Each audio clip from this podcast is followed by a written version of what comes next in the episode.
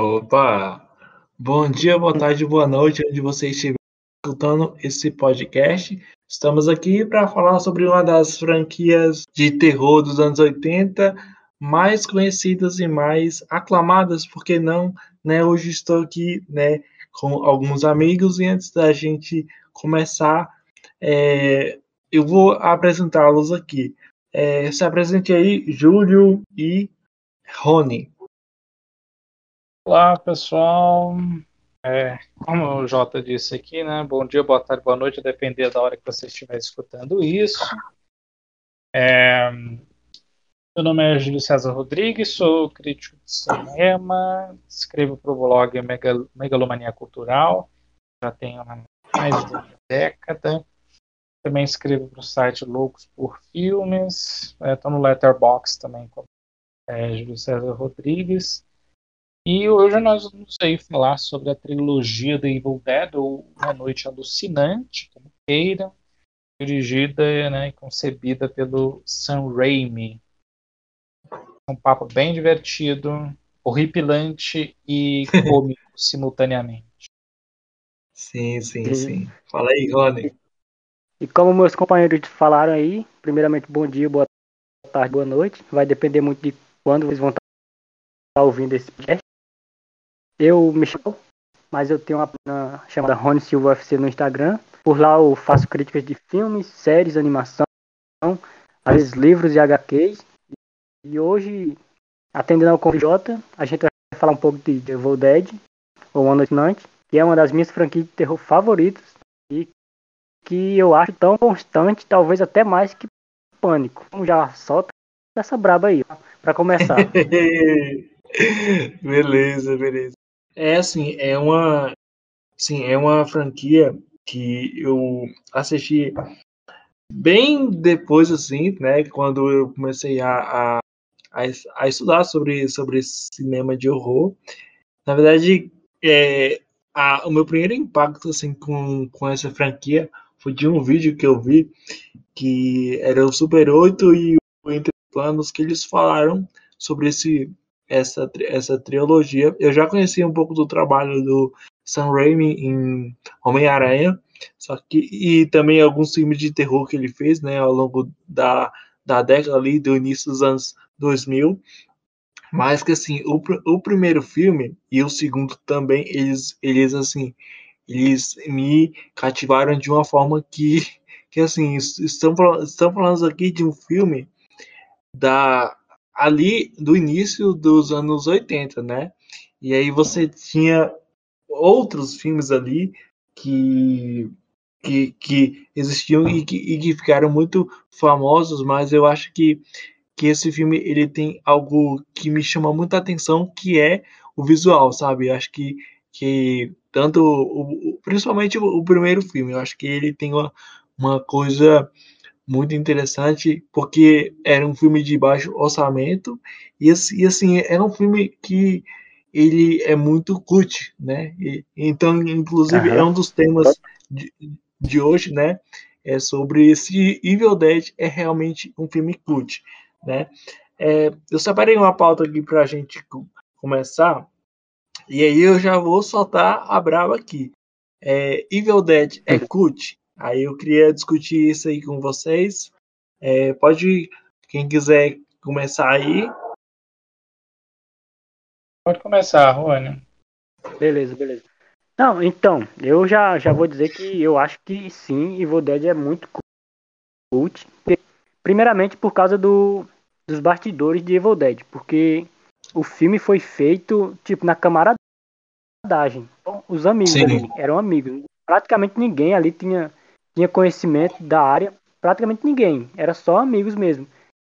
E velho, o carinho dos caras são é tanto na hora da, de construir esse filme que fizeram um clássico cult, sim. Porque tipo, sim. a produção desse filme é, é é simples, não tem muito orçamento, mas é tudo muito bem sim. feito. A casa ali é perfeitinha, tá ligado? Aquele ambiente. E o que se constrói ali dentro, para mim, é perfeito. Ali Sim. Tem, um, tem uma ressalva ou outra que, tipo, fica tosca em, um, em uma maquiagem aqui e ali. Mas o grosso do material eles entregam, tá ligado? Tá entendendo?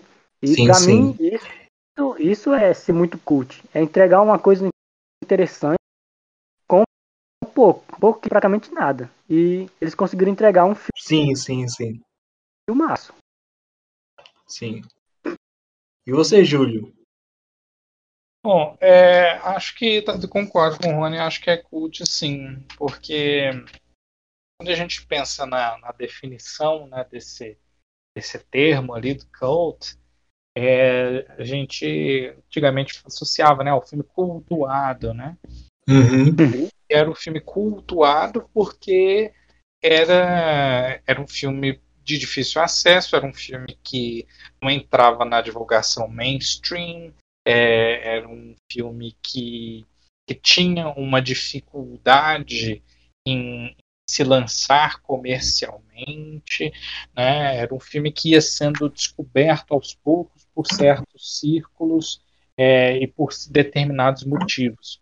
E, e, e, a trilogia em si, todos os três filmes, mas especialmente os dois primeiros, é, se baseiam muito nisso, porque são filmes que, especialmente o primeiro, tem um orçamento pequeno e a, a, a, arrecadação na bilheteria também não foi uma coisa assim, meu Deus, que, que, explosão, que sucesso. Foi uma bilheteria média mesmo do, segundo e do terceiro. É, e, e, esses filmes, quando iam ser exibidos, iam sendo veiculados, isso acontecia mais num, num circuito alternativo mesmo. Né? O, sim, sim, sim.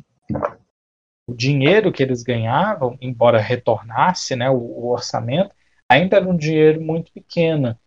E assim, só para vocês terem uma ideia, mas para o primeiro filme ganhar uma distribuição ampla nos Estados Unidos, é, ele precisou ser visto em, em Cannes, ainda houve essa sorte, houve essa plataforma, né, que é simplesmente o Festival de Cannes, e lá tinha um, apenas um sujeito que escreve um livro por ano, que é o Stephen King, que assistiu Sim. ao filme, se apaixonou e falou: olha, vocês têm que. Mais pessoas têm que ver isso aqui também. Ele recomendou para produtores, e, e por conta disso, por conta de um, de um texto que ele escreveu e tal, é, o filme conseguiu um acordo de distribuição e entrou em salas nos Estados Unidos, né?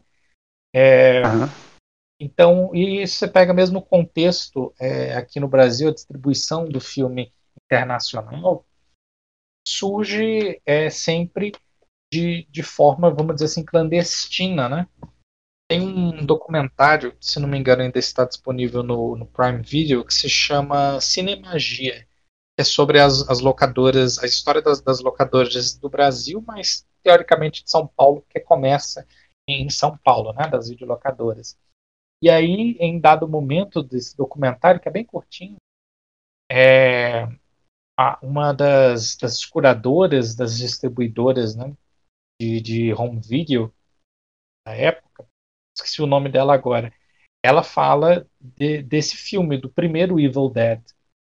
Ela fala como era difícil encontrar o filme na época, que normalmente é, ele, o que eles faziam quando esses filmes não eram encontrados era pirataria mesmo, né?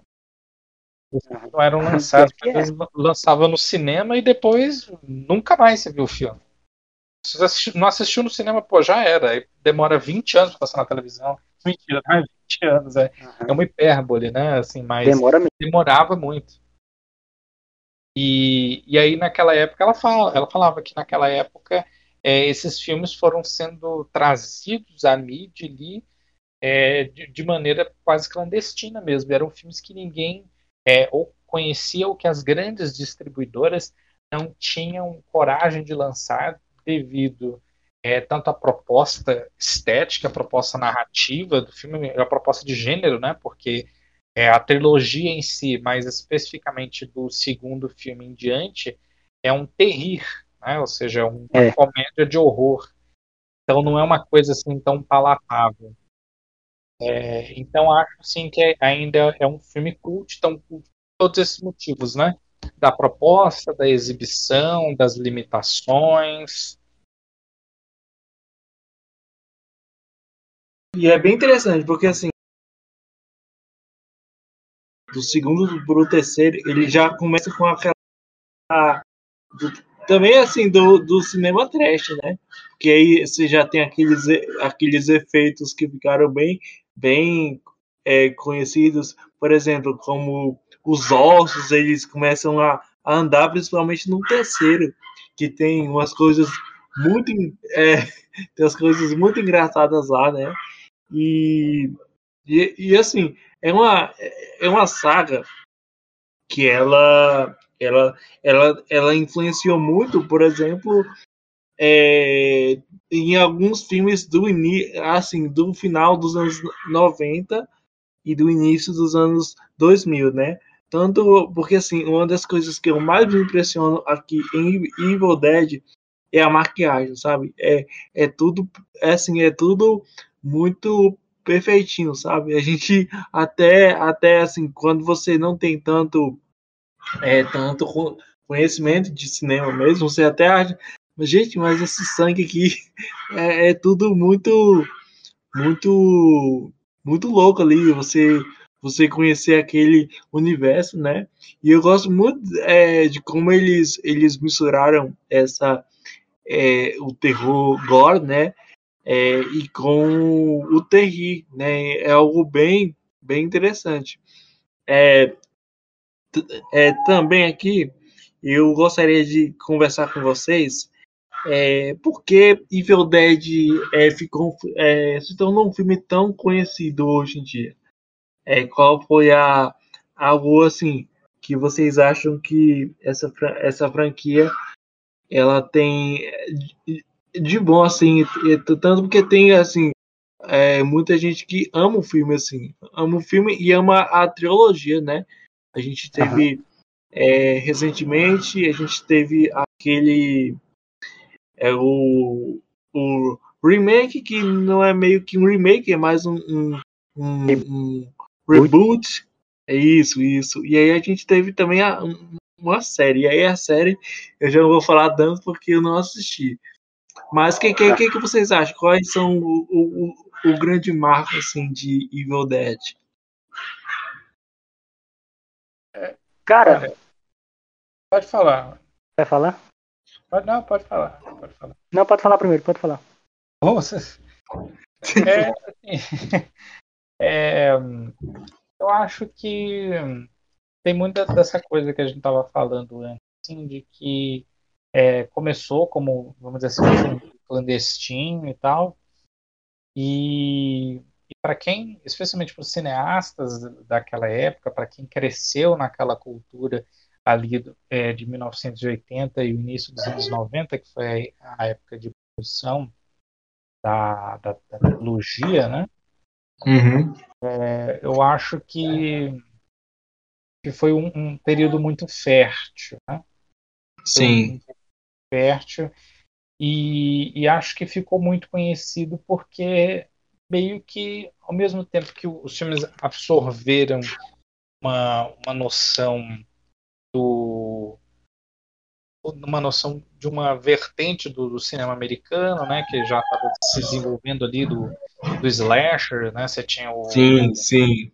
Massacre da Serra Elétrica, né? Que veio na década anterior e é, você tinha os Diali, né? Ali dos sim. 70 e você tinha os filmes de zumbis dos anos 60 e tal. E eu acho que, que foi uma, uma combinação muito muito interessante. Eu acho que ele acabou se destacando ali porque ele meio que meio que fundou, por assim dizer, uma, uma escola de, de horror à sua própria maneira. Assim.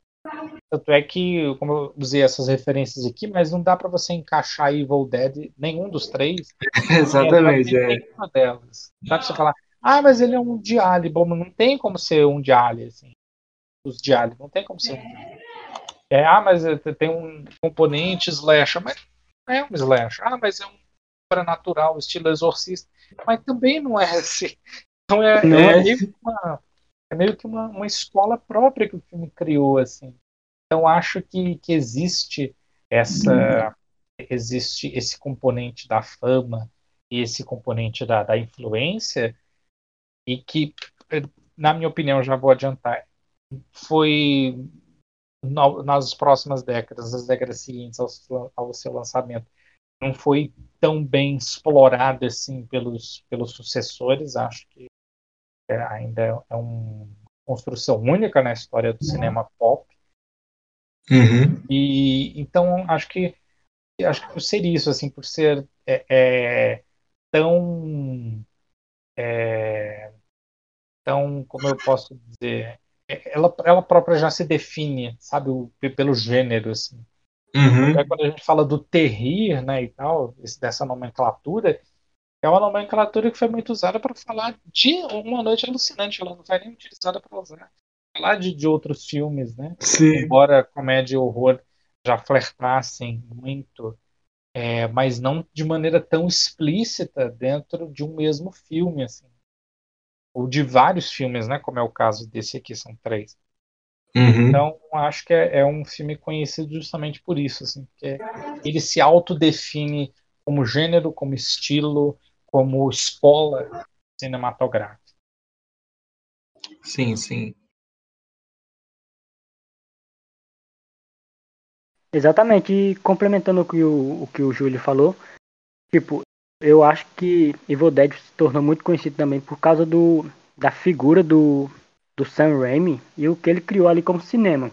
E até então, não, não era isso que a gente via, como o Júlio falou. A gente via um gênero específico, fazer algum filme assim, dentro de um gênero.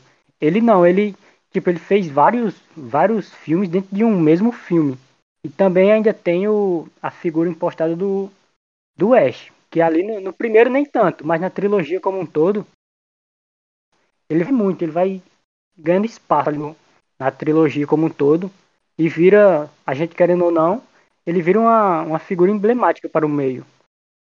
Por isso, tanta gente conhece hoje em dia, porque não é só um, um fator que, que faz ele ser um personagem tão mágico, um personagem tão incrível é toda a ordem de, de, de, acontecimentos. Porque no primeiro filme ele, ele tá até apagado, o Ash. Mas do seguinte, ele, ele vai aparecendo mais, tá ligado? Ele vai sendo construído. Isso chama bastante atenção para, para a franquia também. O personagem central e o desenvolvimento dele, a criação dele. Porque ele não é só um herói. Ele no, no início ele nem é um herói de ação. Ele, ele só é um cara que tá ali no meio de uma, de uma coisa que tá acontecendo. Tipo, os demônios, os demônios, os Dead Dites, eu acho é o, é o nome deles. Isso. Ele tá ali, tá tendo aquele, aquele acontecimento e ele tá no meio. Ele, ele nem, pra você ver como ele é relutante, ele nem quer matar ninguém. Ele fica com medo de matar alguém. Mas do, do segundo em diante, ele já vai se transformando na, naquilo que a gente quer ver. Uma figura de ação.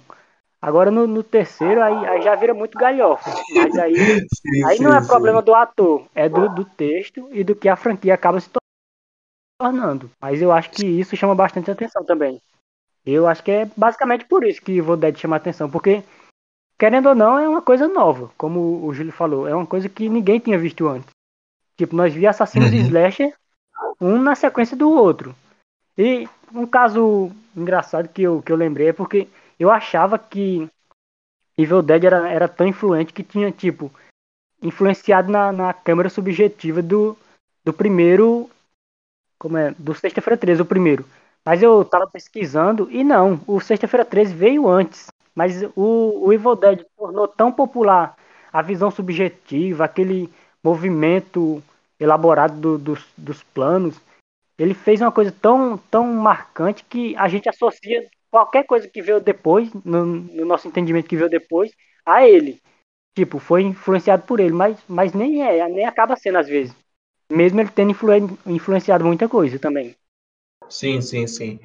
E é, no caso, o primeiro Evil Dead, ele, um ano depois, né, ele é de 81. De 81 e o, é, o Sexta-feira 13 é de 1980. Exatamente. E é exatamente isso, né?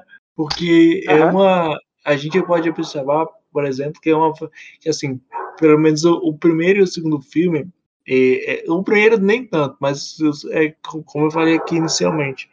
O segundo filme, ele já começa com aquele lado mais assim, engraçado, sabe? É, tem, tem, ali o horror, mas tem algo mais, mais cômico. É, é até mais trash, né? E é bem interessante. Como o personagem do, do, do Ash, né? Interpretado pelo. é, eu até Bruce esqueci. o- Isso, isso, pelo Bruce Cam- Campbell, né? Que a- acredito que ele, que ele produziu né, o segundo e o terceiro filme, junto com o Aham. Sam Raimi. E antes de eu continuar, é, o Pedro está aqui. Boa noite, Pedro. Boa noite, tudo bem? Vai Já pelo se, acaso. é, já, já, já, se- já, se, já se apresenta aí. Aí depois tu fala. Ah, e pessoal, tudo bem? Meu nome é Pedro, vocês já devem me conhecer lá no grupo. Já acompanho o canal, né, da maior parte dos membros lá do grupo. Eu sou do Horário Cinema. Vitor, Não, acompanha o teu ah, trabalho. obrigado. Aí o Vitor me chamou aqui pra live, né, que é sobre a trilogia Evil Dead. Nunca seria sobre a trilogia ou seria só sobre o primeiro filme, Vitor? Desculpa. Não, é sobre a trilogia e também a gente vai falar sobre o remake Ah, aí. tá. Ah, Mas, a- a- Mas é- o, mas é- no caso o vou- remake o de 2003 sobre a. Ah, tá. 13, isso, isso, isso, isso. Mas aí se você não tiver assistido aí, você não precisa fa- falar não. Mas aí já, já fala, a gente tá- tá falando como, e- é, como Evil Dead ele, é, foi tão conhecido. Na, na sua opinião, por que, que você acha que Evil Dead é, foi tão conhecido assim? Ah, vamos lá, cara. O, o Sam Raimi era um cara que ele ainda estava em. a- é, ele era um diretor estreante, ele ainda não era muito conhecido parte do público. O elenco também não era muito conhecido. Era um- então era um filme assim que não via muita credibilidade. Parece que o Sam ele parece que o trabalho, que eu não me engano, que ou eu não sei se o primeiro Evil Dead é realmente o primeiro filme dele. Parece que ele só tinha alguns é, cur- curtas-metragens, parece que ele já dirigiu isso, mas parece que o primeiro Evil Dead foi mesmo o primeiro filme dele. E assim, cara, tem cara de filme ruim, parece filme ruim, então é ruim realmente para muitas pessoas que não entenderam a proposta do filme. Que é o quê? Ser trash mesmo. Ele- o filme é totalmente assumido quanto ao seu tom. E beleza, isso também não é o bastante, porque aquela coisa, ah, não adianta você ter noção, o fato de você ter noção do quanto que você é estúpido, não te faz menos estúpido, né? Isso não seria bastante pro, pro filme ele se bastar. Agora, o que vendeu mesmo ele, acredito mesmo que não foi apenas né, o vasto conhecimento cinematográfico que o Sam Raimi tinha apenas no seu filme de estreia, também é, na proposta de apresentar algo mais, porque aqueles filmes de jovens embrenhando no meio do, do mato era alguma coisa que só começou a estrear mesmo com o primeiro Sexta-feira 13, que se não me engano é de 79, aí o primeiro, é, o primeiro Evil Dead parece que é de 81. Então assim, ainda era uma estreia, saca? Ainda era algo considerado original, entre aspas, saca? Lógico, e- então isso acabava vendendo muito proposta. Aí some isso, os excelentes efeitos práticos, os excelentes efeitos visuais do filme. Várias cenas icônicas também, como a da mulher sendo agarrada lá galhos da árvore. É clássico isso. Ou quando o cara acaba de matar um, o, demônio lá e ele começa meio que jorrar uma gosma misturado com alguma coisa assim. E eu acho que é isso, cara. Na- pô, você vai pegar um filme desse nas mãos de um diretor sem visão. Teria sido um filme mediano, teria sido um desastre. Agora, nas mãos do Sam Raimi, acabou se tornando um dos grandes clássicos do cinema. E olha só, você vai pegar, por exemplo, tem atuações canastonas, tem, é, tem aqueles efeitos visuais que, sabe, é, meio, é, meio trash, sabe? São visuais com- competentes, lógico, mas é aquela coisa mais trash, sabe? Tem os clichês lá, porque tem um personagem um que é meio idiota, tem outro que é a patricinha, os típicos estereótipos, sabe? Os típicos arquétipos.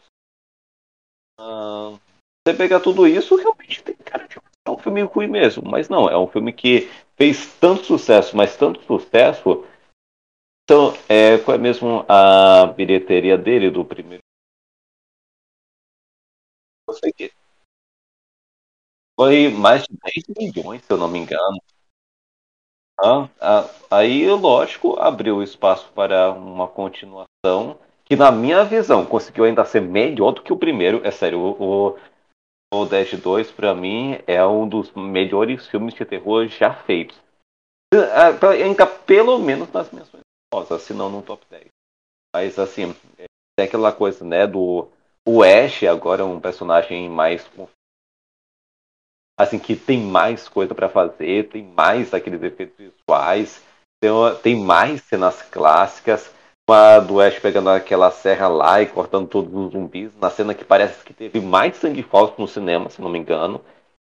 Aquela lá do dele pegando o demônio, depois botando a cabeça no chão e dizendo, só o Deus, é engole isso. Bom. Aí eu não gosto muito do terceiro Evil Dead, acho que o Sam Raimi acabou se perdendo um pouco nesse mas eu acho, junto com Homem-Aranha fez os piores filmes dele. Uma noite, ou no caso do Evil Dead, o remake, eu acho bom, acho bem melhor do que a maioria dos remakes, principalmente vou pegar remakes de terror, né, cara? Eu acho que é um dos maiores sucessos que já teve. Sim, sim, sim, sim. Eu gosto muito do remake, eu já tinha assistido ele há muito tempo, só que eu assisti ele, ele na verdade, assisti ele primeiro e depois que eu comecei a assistir a, a franquia, né? E é exatamente isso, né? Porque assim, o segundo filme, ele realmente ele foi algo muito muito bem bem estruturado em, em vários aspectos, né? Maquiagem, é, roteiro, a, a direção também, né? Aquela cena ali que você até falou sobre é, é, ali na casa, né? Que ele, que ele tem ali o, o, o machado e aí ele também ele, ele já começa aquele aquele anti-herói anti ali, né? Que ele também é, tem a, a cena da, da motosserra, né? Acho isso bem legal. É, e assim, é, a gente já falou aqui um pouco dos, dos, dos filmes, mas é, quais, é, na opinião de vocês, é, qual é o ranking de vocês, assim, qual é os, os, preferidos, os menos que vocês gostam? Acho que vocês já falaram, mas é, se vocês quiserem co complementar algo a mais aí, ah, Cara, o meu é parecido. O meu é tipo, o primeiro. Ah, o Evil Dead fez, no caso, em, em quarto lugar. Eu gosto Remake, muito, mas eu tenho um problema outro ali com, com o tom. Primeiro, em Vai ganhando um tom muito sático. Segundo, é, é em segundo para o terceiro, aí eu não, não compro muito. Aí depois vem o remake. E por último vem o terceiro, que pra mim ele se perde completamente no, no humor. O que começa o que começa no segundo, eles complementam no terceiro. Aí por isso que eu deixo ele em último. É, eu colocaria o segundo, em primeiro lugar, depois o original, aí eu colocaria o fake e aí por fim o, o terceiro sim, filme, sim, né? Sim, é, eu, eu acho assim a trilogia é, de maneira geral muito boa. Uhum. É, mesmo que o terceiro filme de fato seja o mais fraco, seguindo a tendência assim, né? Ou que é quase absoluta, não vou dizer que é totalmente, porque há exceções, é, de que o terceiro filme é sempre o mais fraco, né? As trilogias. É, uhum. Mas ainda assim eu acho que é um filme mais fraco que é legal, assim, dá para assistir, dá para dar umas gargalhadas, dá para se divertir. É, é, não é um filme assim que você olha e fala, meu Deus, tá tudo errado, tipo, sei lá, Matrix Revolutions, que é muito ruim. Ah, não, esse daí se perdeu uhum. completamente. É, muito ruim.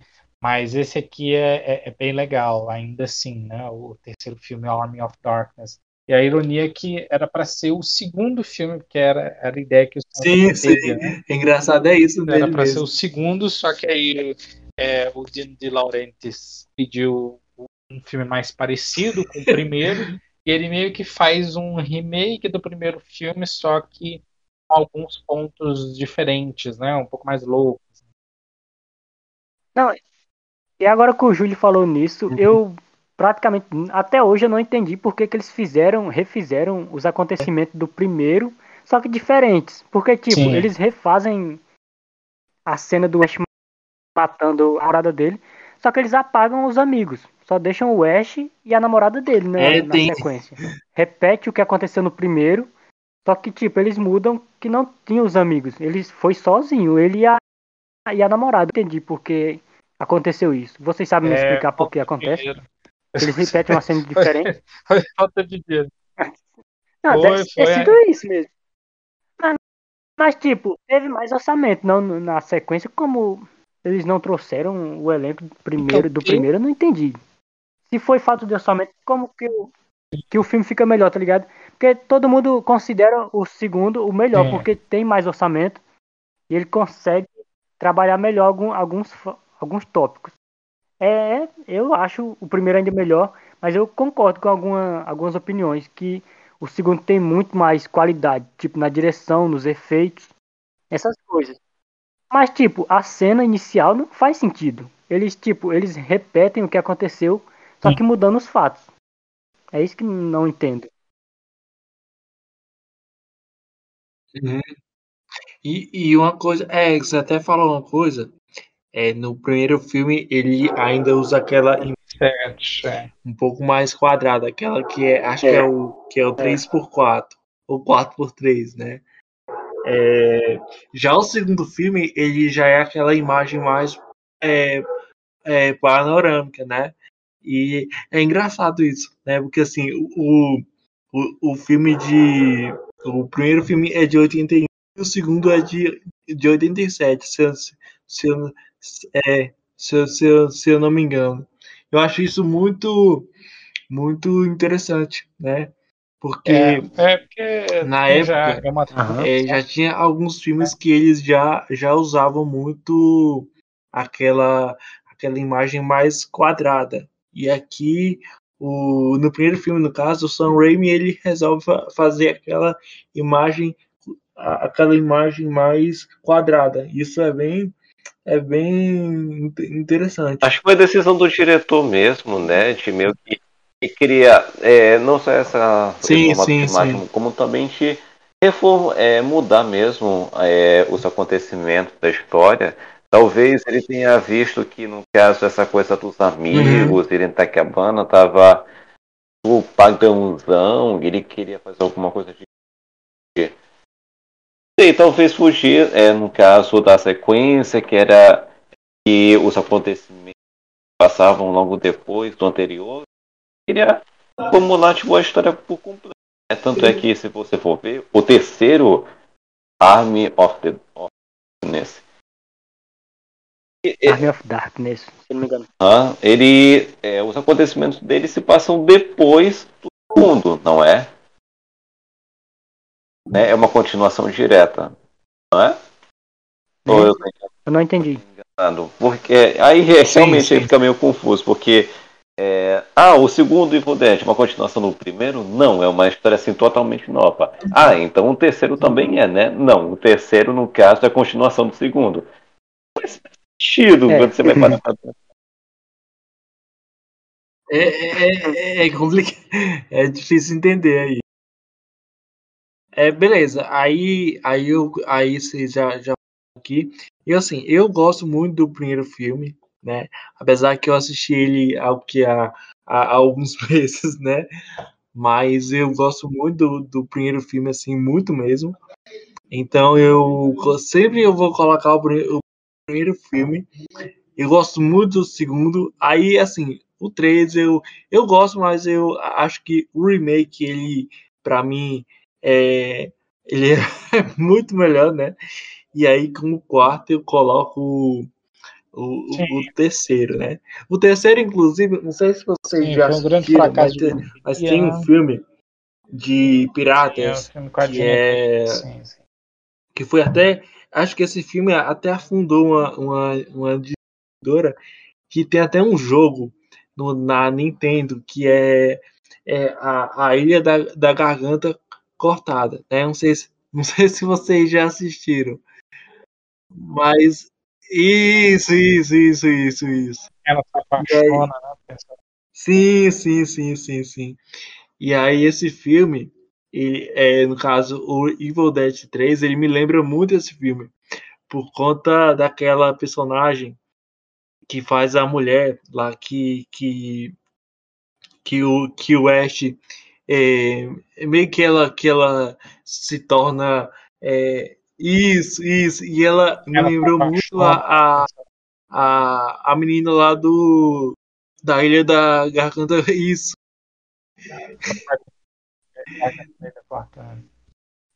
É a, essa personagem no, do Army of Darkness é interpretada pela Amber Davids e a, no filme da Ilha da, Ilha da Isso, isso, é a Dina isso. Davis, né, que era a esposa É. do Ray Harlan, diretor desse Sim, filme sim, um sim, grande sim. desastre de bilheteria, assim, dos maiores. Sim, é, que, que, que essa atriz aí, inclusive, né, a Dina, ela- eu acredito que ela fez até aquele filme A Mosca.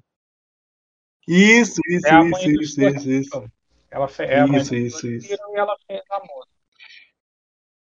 A música, o Turista Uhum. Acidental, ganhou o Oscar pro Turista Acidental na década de. É, Tá. Thelma e Luiz. É, né? e sobre as- agora vamos falar um pouco sobre aquela cena da casa, porque do, no caso do primeiro filme, que foi uma, é, é uma cena muito muito é, claustrofóbica um pouco, né?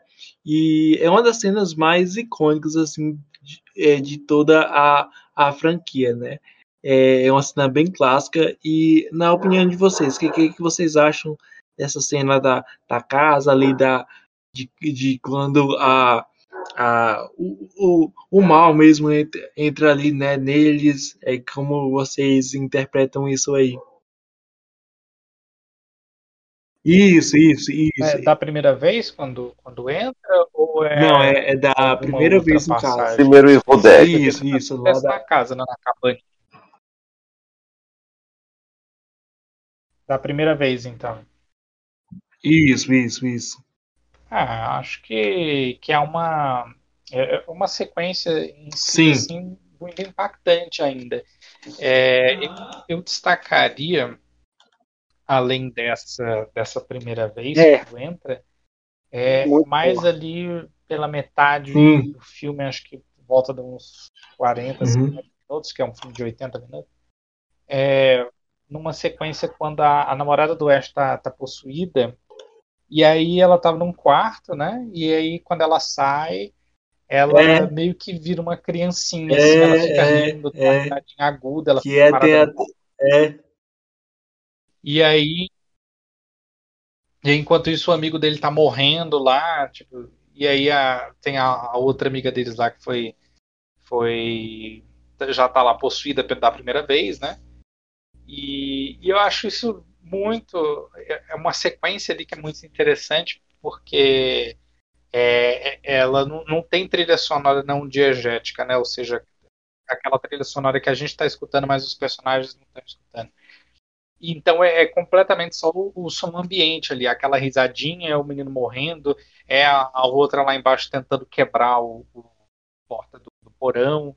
Acho muito bacana, muito bacana. Tem um desconforto genuíno que vem dali, que vem dessa desorientação que o Ash está sentindo. E nesse filme que ele é mais inocente, né, por assim dizer, mais castigo até, né, como o Anny falou que ele ainda não era um anti-herói que a gente vira é, ser nos outros dois filmes finais.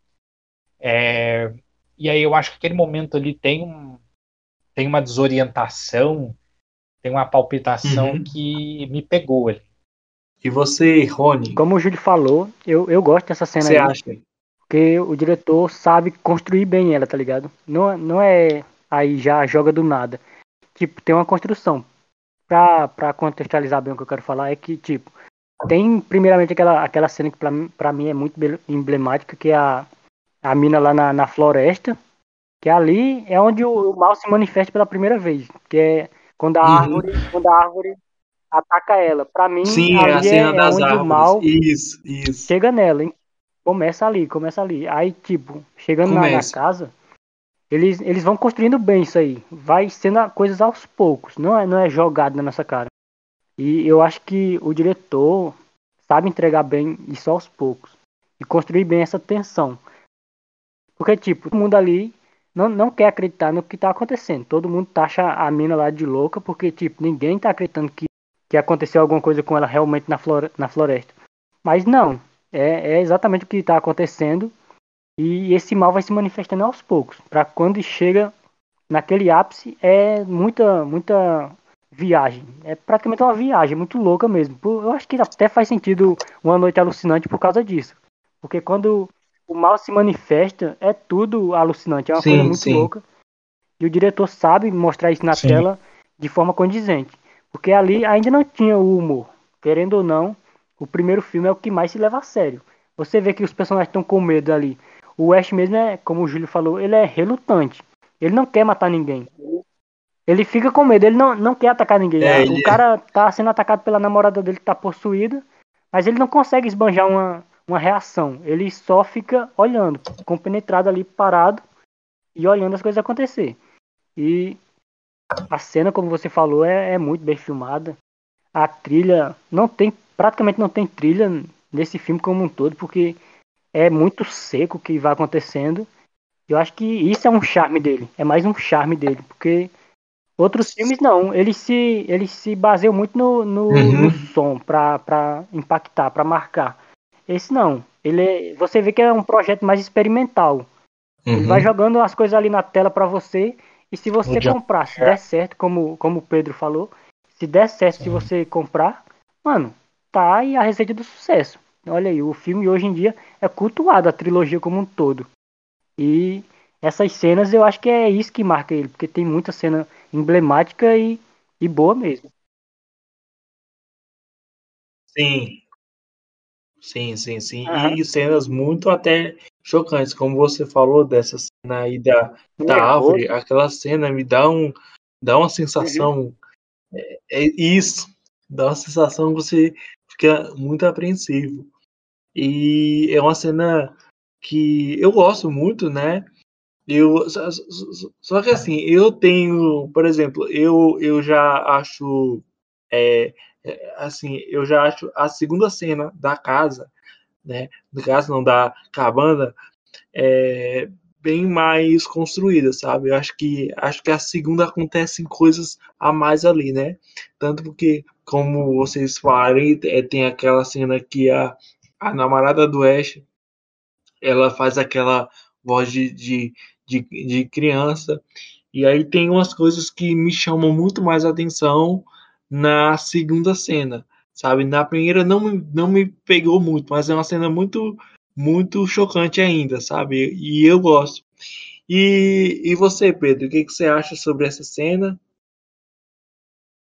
Rapaz, é, a primeira, ce- é, no caso, a cena onde a maldição começa a se manifestar, eu acho boa, eu acho bem feita, Hum. mas eu só queria me atenuar mesmo à burrice dos personagens, porque é aquela coisa, cara, Não, sim, com certeza. você vê um livro, Tem muita burrice. você vê um livro demoníaco que fala sobre Aí, meu filho, se você ler isso aqui, a maldição vai começar a se infestar. Aí as coisas. vão- Aí complica, sabe? O demônio, sei lá o que, o capiroto vai vir, vai pegar vocês, não sei o que. Tipo, é, ainda que você não.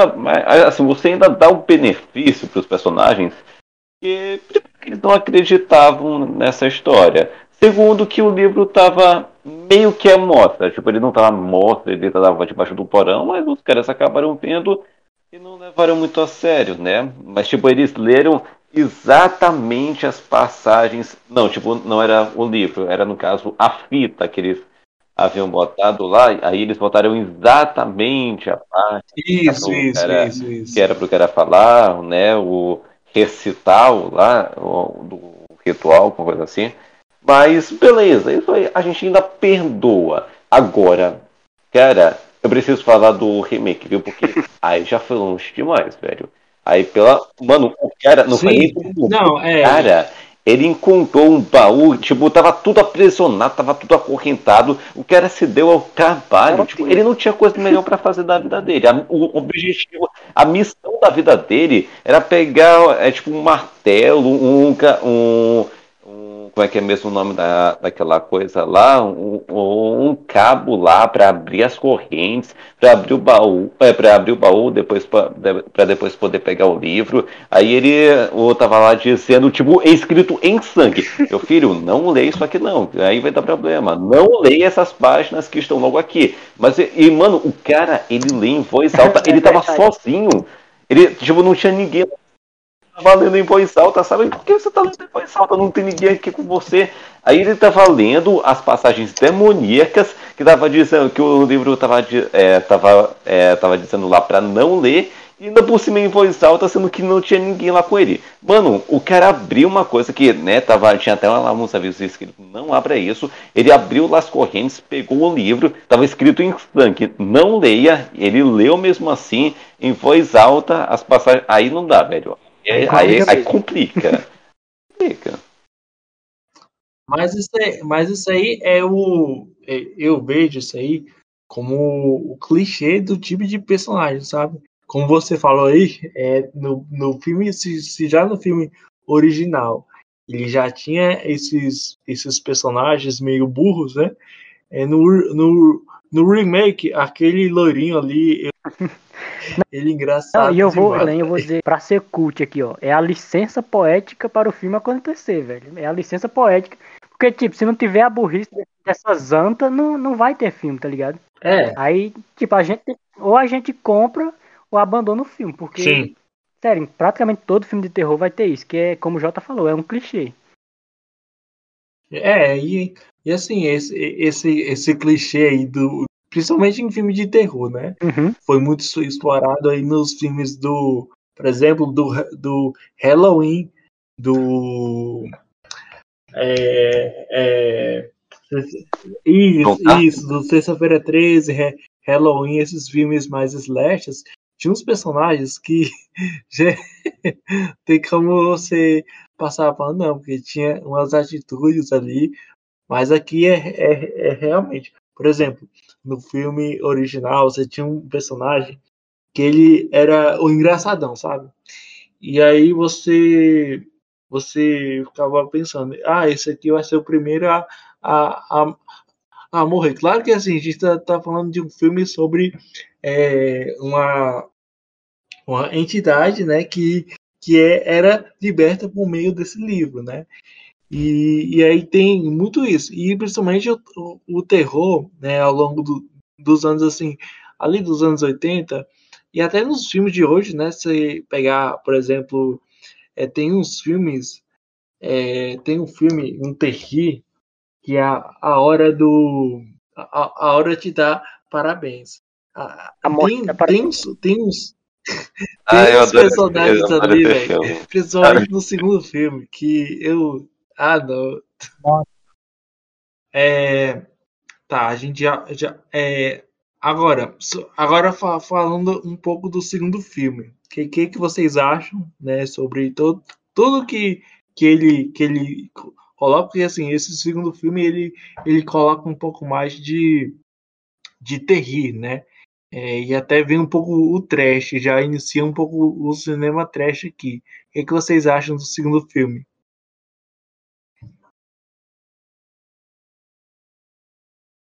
Podem falar aí. Então, eu vou, vou começar. Eu... Então, basicamente o que eu acho do segundo é que eu acho ele, ele bem mais melhor em alguns aspectos que o primeiro, porque teve um pouco mais de orçamento. Eu, eu acho estranha a cena de abertura, mas eu, eu, sim, eu sim, entendo tem... que ele é bem melhor. Como é que eu posso dizer? Bem melhor. Ele é muito melhor feito. Quando ele. A concepção dele é muito melhor. Mas ele ali tem, tem uns probleminhos ou outros que, que me incomodam, tipo a criação do, do Ash. Eu gosto do Ash anti-herói, eu adoro isso. Só que para mim é aí que começa o que vai se intensificar no, no terceiro filme. Que aí já começa um, o trash e a galhofa exagerada. E Sim. Isso talvez não incomode muita gente, mas a, a mim incomoda porque, tipo, não, não foi bem construído, tá ligado? No primeiro, o Ash era um cara tímido, relutante. Ele não, não tinha essa personalidade de, de um brincalhão, o cara foda, que, que vai resolver tudo com uma frase de efeito. Não é, não é bem construído. Esse é o meu ponto. Aí. Mas, mas. É? Pode... Mas, Rony, você, você acha, por exemplo, no primeiro filme, a gente tava começando a conhecer o, o Ash, né? E aí, eu até acho que aqui ele ele foi tão é assim ele perdeu basicamente todo mundo ali né e aí eu eu, eu, eu noto que ele acaba indo muito naquela coisa é, sabe quando tem um personagem que ele que ele perde absolutamente tudo e aí ele ele tem que se reerguer e eu vejo muito mais de, de, desse lado eu acho que que ele começa a, a, a se mostrar mais. Porque lá no primeiro filme, ele era um pouco na dele, né? Como a gente falou aqui inicialmente, ele era muito tímido, ele, ele tinha, assim, ele, ele tinha poucas, poucas falas, né? É, mas aí no segundo filme ele já começa ali, sabe? É, a, antes da gente continuar, é, a Michelle, é, eu acho assim que ele nesse segundo ele já já começa a ser o Ash que a gente iria conhecer, sabe? Acho que no primeiro filme é mais uma apresentação. Então é, é isso que eu, que eu acho, sabe, sobre o, Ash. Né? Ele aqui nesse, nesse segundo filme é, tá muito. Ele, ele começa a se é, reinventar mais, né? E, e, até isso ele se reinventa também no, no, ele se reinventa no segundo e eu acho que ele se desenvolve mais no, no, no terceiro. Aí você tem a série aí para quem assistiu a série aí sabe, né? Mas mas é basicamente isso. Ah, não, e, referente a isso. Referente a isso, Jota, eu, eu gosto do, do West Fanfarrão, eu adoro eu adoro isso na série. Sim, mas sim, tipo, é sim. porque no segundo eu, eu acho que, que é mais ou menos jogado. No, na série mesmo, como você citou, como você citou, eles constroem isso melhor, tá ligado? Ele mostra a primeira temporada desenvolvendo o personagem. Na segunda já mostra o passado dele, tá ligado? Ele, ele arcando com as sim, consequências sim. Da, da, trilogia. E, inclusive. Porque, tipo, todo mundo pensa é. que ele matou os amigos na, na, na floresta lá, na, na casa. E isso a série explora bem e mostra que ele, ele tipo, virou um, um, renegado. Ninguém gosta dele, nem, nem o próprio pai dele gosta. Aí eu acho que aí é construir bem o personagem, não, tipo, jogar pra gente que agora ele é fanfarrão, agora ele, ele é fodão, agora ele resolve tudo com frase de efeito. Eu gosto do personagem do jeito sim, que ele é sim. é construído no não, segundo. Eu, eu concordo. Só não gosto do desenvolvimento que, ele, que eles dão. Eles entregam sim. muito na jogada. Ele joga, simplesmente ele joga na nossa, na nossa cara e depois do primeiro, tá ligado? Você assistiu o filme, vê ele lá, todo retraído, tímido. O cara não, queria, não conseguia nem, nem matar ninguém, tá ligado? Ele vendo o pessoal morrendo na frente dele e ele não conseguiria, ele não conseguia fazer aquilo. Ah, pode ser o choque, mas eu, eu acho que deveria ter sido melhor trabalhado, um pouquinho, um pouquinho a mais, tá ligado? É, e não, sim. Mas, mas em direção, efeitos, o segundo certeza ele dá. É, ele, ele com certeza ele, ele é tão bom, talvez até mais que o primeiro. Mas tem, tem um probleminha ou outro ali que, que me incomoda. Mas é, é ressalvo. Quanto ainda é ressalvo. Agora no terceiro, a gente ainda vai falar do, do humor, como fica ali. Sim, sim, sim. Ali eu acho que exagera mesmo. Mas mas tá na proposta, depois é... que eles criam no. Eles vão criando ali no, no. Uma das coisas assim que, que a gente percebe muito, principalmente nessa franquia, é a respeito do, dos bastidores, né? É, por exemplo, no, no eu conheço muito é, Evil Dead por da coisa do sangue falso, que é algo que a que a franquia ela ela é conhecida muito por conta de algumas coisas que a gente é, discute muito é, para falar de bastidores, né? É, algo que me chama também a atenção é como a franquia. É, é assim tem a tem a trilogia tá vindo mais um filme aí né que inclusive falaram até essa notícia que parece que eles vão usar muito, muito mais sangue falso. E é, acho ah, que é 6 mil é, galões de, de sangue falso, né? E na opinião de vocês, é como vocês é, vê, por exemplo, essa, essa é, algumas coisas que a gente observa, por exemplo, no filme e a gente observa também na, na questão também do dos, dos bastidores, né? Porque tem muita coisa se a gente pegar, por exemplo, o Júlio até, até falou aqui sobre que o, o Stephen King assistiu o, a, a estreia né, do, do, do primeiro filme e tem muita coisa, sabe? Muita coisa sobre, sobre bastidores que dá pra gente conversar aqui. O que, que vocês acham a respeito disso aí? Eu não entendi essa última parte. Não, é, só pra a gente falar sobre os bastidores, assim, se vocês é, que, quiserem. Ah, sim, falar. Rapaz, vocês sabem sobre os bastidores do remake? Que os atores quase morreram, que a, né, teve a, uma das atrizes lá, na parte em que ela Sim. vomitava o sangue, no caso que teve que ser enfiado um tubo. Na, é, na garganta dela e ela não conseguia respirar. Teve outra lá que teve que ser enterrada viva com um saco na cabeça. Enfim, que foi assim uma, uma confusão, saca? Sim, sim, sim. E tem. Eu, eu não sei se vocês. Eu, não, eu falando aqui uma coisa, eu recomendaria que vocês assistissem um vídeo do Pipocando. Foi, foi, eu, que foi por lá onde eu descobri essa informação. Isso aí também. Tem umas coisas bem legais para você nesse é, remake mesmo, né? Ele tem muita coisa, até muita coisa absurda.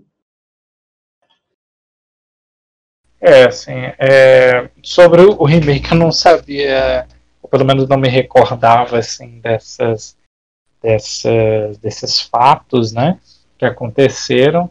É uma coisa que ficou muito comigo nesses dias quando eu estava assistindo aos bônus do, do DVD, que aqui no Brasil hum. foi lançada a, a, coletânea, né, em DVD, uma edição bem bonita, inclusive, é, foi lançada ali em 2020 pela Cult Line e agora está sendo relançada em Blu-ray pela Obras Primas do Cinema. Já foi relançada, na verdade, mas acho que uma tiragem bem pequenininha, já até esgotou. E eu estava vendo e aí eles falaram que o pessoal estava falando no documentário da, da produção, making off, que é, para ter aquele efeito né, daqueles olhos, nos dois primeiros filmes especialmente, daqueles olhos esbranquecidos, né, sem íris e tal, do, do primeiro filme, dos, dos possuídos, eles tinham que usar, especialmente no primeiro filme de 1981, eles usavam praticamente uma Tupperware, eles usavam plástico. Então eles quase ficaram cegos para ter aquele efeito ali. Achei aquilo ali muito interessante, porque era hermético, então não dava para o olho respirar. Então alguns deles quase ficaram cegos durante a, a, a produção. É, é a, toda a maquiagem que a gente vê ao longo dos filmes, ela foi feita de maneira prática mesmo, né? E, e aí, inclusive, o próprio irmão do Sam Raimi, o Ted Raimi, que depois a gente veria é, na trilogia do, do Homem-Aranha, né, de maneira é, bem pontual, ele era um dos subordinados do J.J. Jameson. É, é, bem, ah, é verdade. Ele serviu como modelo né, dessas, de, de, desses, desses personagens. Né? No segundo filme ele faz a bruxa Henrietta, que é a, a mãe né, da, que é a personagem que, vamos dizer assim, trouxe aqueles os demônios ali para a cabana, né? E, e, é muito interessante porque tudo ali é, é real mesmo, né? A equipe de, de maquiagem do é, é do é, Greg Nicotero e do Howard Berger, né? Que até hoje estão aí trabalhando, já trabalharam com o Sam Raimi depois em, em Arrastem para o Inferno, que a gente já falou sim, no sim. episódio. Então tem muita curiosidade aqui, como eu falei antes. O Army of Darkness, que é o terceiro filme, A Noite Alucinante 3, deveria ter sido o segundo filme, que era o que o Sam Raimi queria fazer, só que acabou virando o terceiro, né, e já é esse misto aí de, de comédia com, com terror, com aventura medieval, né, é, é. assim, mas, mas, mas é, é até mais ousado do que os, os filmes anteriores, né, embora mais desconjuntado. E, também todas a, aquelas os esqueletos, né, que você mencionou mais cedo, também foram feitos manualmente, né? Manualmente sim, sim. tinha ali ó, a coordenação é, por, pelas cordinhas, né, que eram depois removidas digitalmente.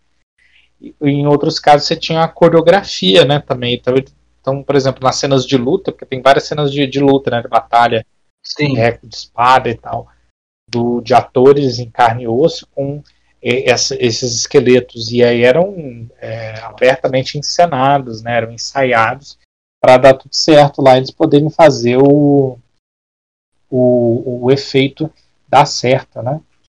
Então isso é bem interessante. É, e uma coisa aqui, ó, tô, tô até vendo aqui algumas curiosidades. É, o, é, diz aqui que nível 10 teve várias inspirações e uma delas foi Shakespeare, né? E isso, isso, isso, o terceiro, porque ele, ele é muito teatral até. Sim. A gente a gente consegue musical, ver. né? É, sim, sim, sim, sim. E aí eu acho isso bem interessante, né? O, por exemplo, o Stephen King também é, se inspirou muito em Evil Dead, né? Se a gente perceber, por exemplo, alguns, é porque assim, eu, eu não li todos os contos assim do Stephen King, mas alguns contos dele têm uma forte inspiração no, no primeiro filme, né? E é que foi um filme muito. É, assim, é, é, até algo interessante aqui da gente comentar. É que teve alguns filmes que hoje são clássicos assim, mas que no, no, no lançamento não tiveram tanto impacto assim. Um dos exemplos que eu até gostaria de, de comentar aqui com vocês é sobre o Enigma do Outro Mundo, que foi um filme assim que, que ele teve uma bilheteria muito baixa, é. né? E aí ao longo dos anos esse filme foi Virou culto. Foi. Assim, isso, isso. E é, e, e, e, é bem interessante isso, de, de alguns filmes da, daquela época, principalmente dos anos 80, anos, anos 70. Por exemplo, é, o Massacre da Serra Elétrica, acho que, acho que é até um exemplo bem pertinente, porque é um filme até muito simples, né? Porque ele não tem tantos, é, tantas coisas, mas acho que, que a ideia ali é boa, sabe? é que nem, é, é que nem a gente vê ali o, o Evil Dead, né? O, primeiro Evil Dead, ele, ele não é um filme muito assim, é muito grandioso em, em equipamentos, em é, mas assim, a, a ideia dele é muito boa. E aí é, é, é acho que foi até o Rony que falou no podcast do que a gente é, gravou sobre o Halloween, né? Que assim, ah, eles, eles juntaram que eles tinham, tiveram a ideia e montaram ali, sabe? Então, é, acho isso até um pouco é, muito interessante. Por exemplo, no, no cinema é, de, de antigamente, né? hoje é porque a gente está vivendo uma, uma nova era do, do, do cinema, né? A gente hoje temos muitos filmes aí que falam é, é sobre, por exemplo, hoje é, tem o pós-terror, que é um termo que é, é, um pouco polêmico, mas que, que seria o que ali o terror é, psicológico, né? E que esses filmes hoje têm ali uma tecnologia muito mais aprofundada. A gente está falando ali nos anos 80, a gente não tinha tanta tanta coisa, tá? até porque Evil Dead é, é, uma das coisas mais conhecidas dessa saga, é que é tudo feito manualmente, sabe? Não tinha, não tinha CGI, né? É, então eu acho isso bem interessante. Não, e referente ao, ao por trás das câmeras do, do Evil Dead, eu acho que esse é o diferencial do filme bom para o filme uhum. feito de qualquer jeito, tá ligado? Porque, mano, você mesmo falou aí, não tinha orçamento. Os caras fizeram na. Não, fizeram com dinheiro de pinga, praticamente. E hoje em dia os caras têm, têm orçamento para tudo. Tem orçamento para tudo e não conseguem entregar um filme bom, uma história boa. Hoje aí Sim, sim, sim, sim. Mas o Evil Dead aí, o Massacre da Serra Elétrica, primeiro Sexta-feira 13 também.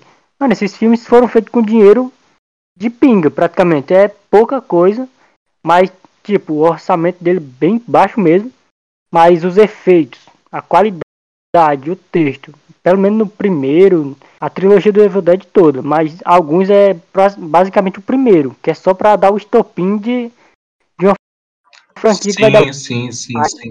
Com o tempo perdendo, mas hoje em dia nem isso o pessoal consegue mais, com o dinheiro que tem.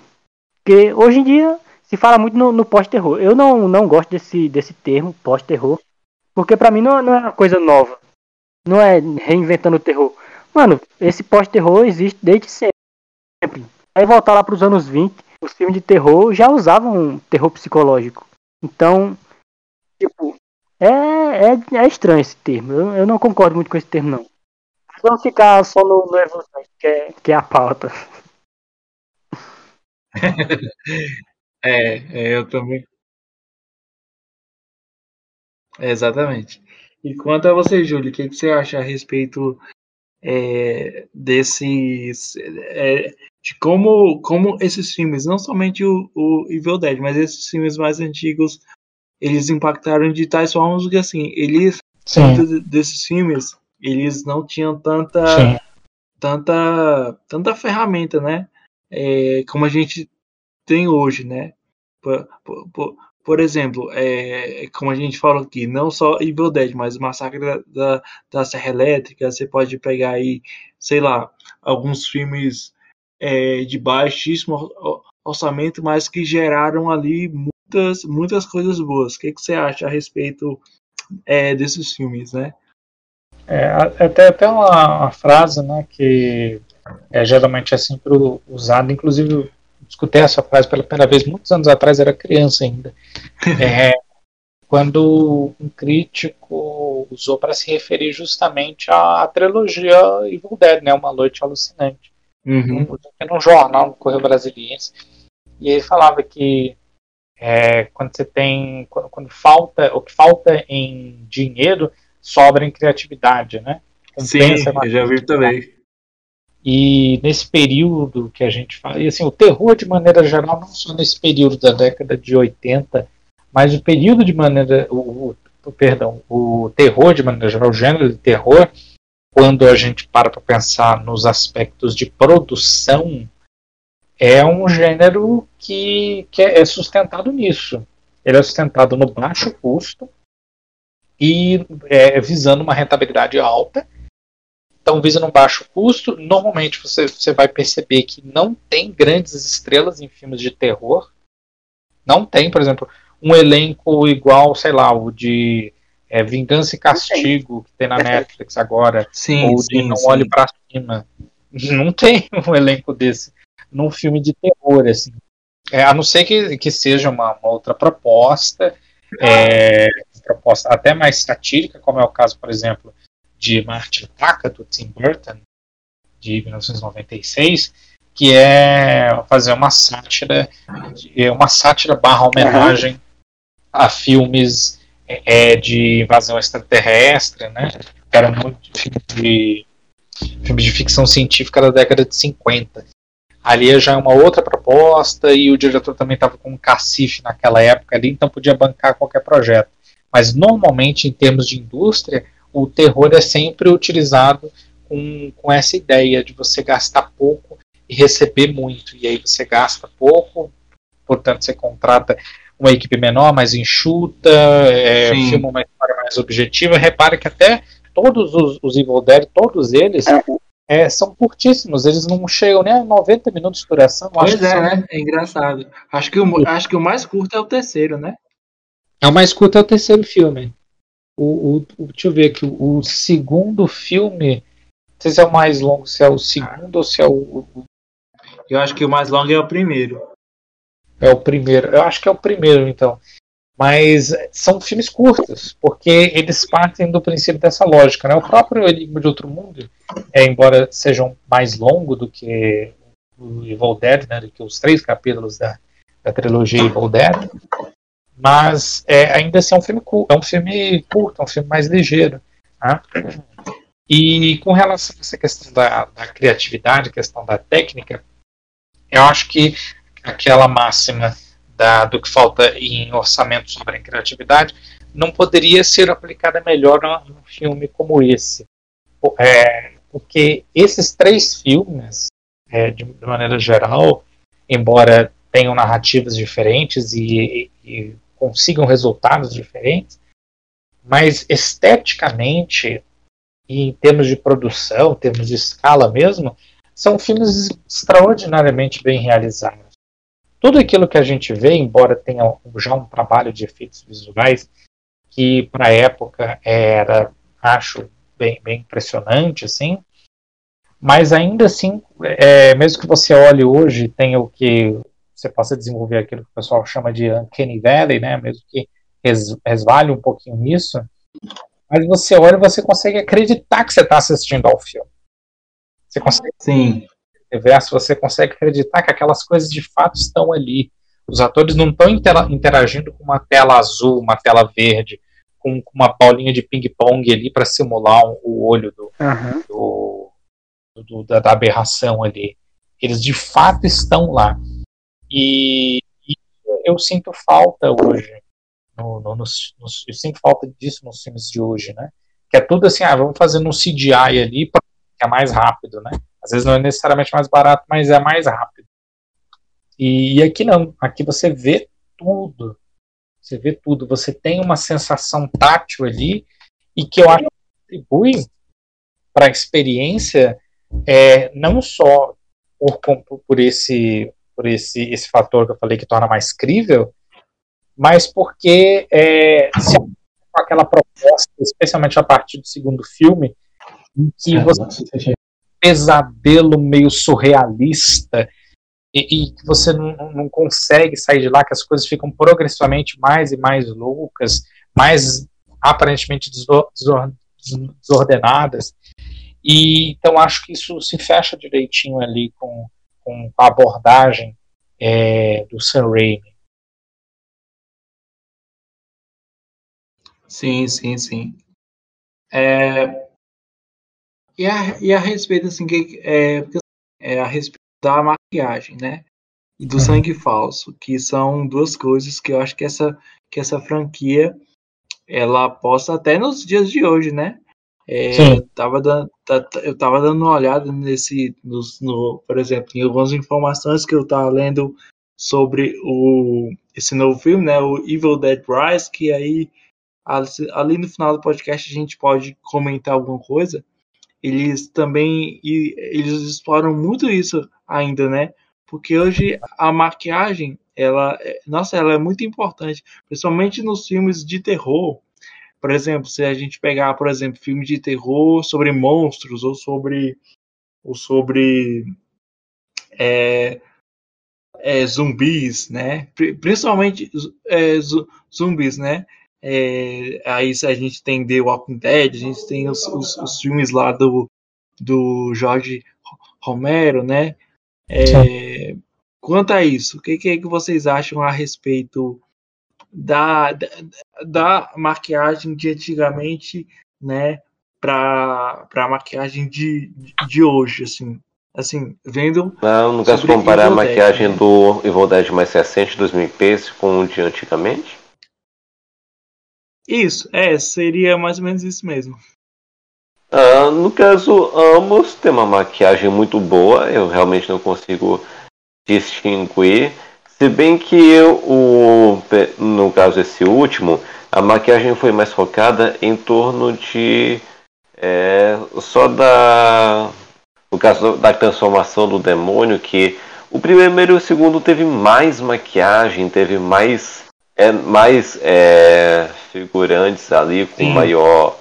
É, enquanto, enquanto esse último teve apenas um único integrante que realmente estava todo maquiado. O lance aqui, no caso, não é só referente a isso, mas também se bem que o restante seria mais de efeitos práticos, então no quesito maquiagem mesmo, ainda que ambos sejam bons, o primeiro e o segundo principalmente tiveram maior variação, sabe? Tiveram, é, tiveram mais esforço, é, também eram bem, é, eram bem restritos devido às limitações da época, mas ainda assim é, tiveram um ótimo trabalho. Então, assim, ambas eu acho ótimo, ambas são excelentes. Agora, eu acho que o primeiro e o segundo tiveram principalmente mais desafios, porque eram mais integrantes do elenco que tiveram que ter a, a sim, é, sim. que tiveram que ter aquela sim. transformação, eram mais figurantes, era um maior desafio, sabe? Então esse ponto para mim vai pro primeiro e pro segundo principalmente.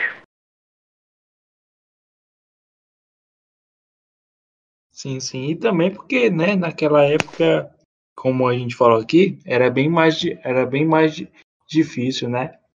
Por conta do orçamento e por conta que, uh, por exemplo, a equipe do Sam Raimi não tinha tanto assim para investir em uma maquiagem mais é, mais complexa, né? E você, Rony, o que, que você acha a respeito da, da maquiagem de Evil Dead? Cara, eu eu vou complementar o que o Pedro disse, que eu conto muito com ele, porque nesse novo, ele. A maquiagem é mais focada, tipo, inferior, lá, cortando Sim. o próprio rosto. Não é uma parada mais elaborada que. que. que dela toda, o corpo todo. É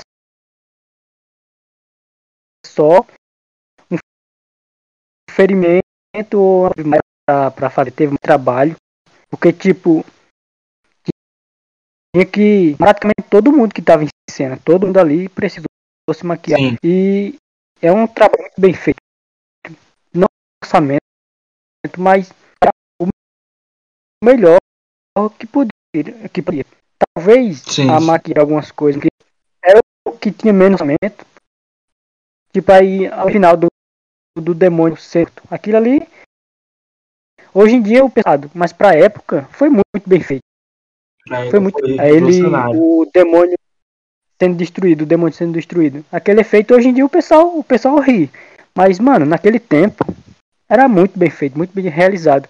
E também referente ao que o Júlio falou, que hoje em dia a gente sente saudade desse dessa parada mais prática, eu concordo totalmente, porque hoje em dia o pessoal tem orçamento, aí quer resolver tudo com computação gráfica. Não tem mais o trabalho manual. O pessoal não, é. não quer dizer assim, uma parada mais elaborada.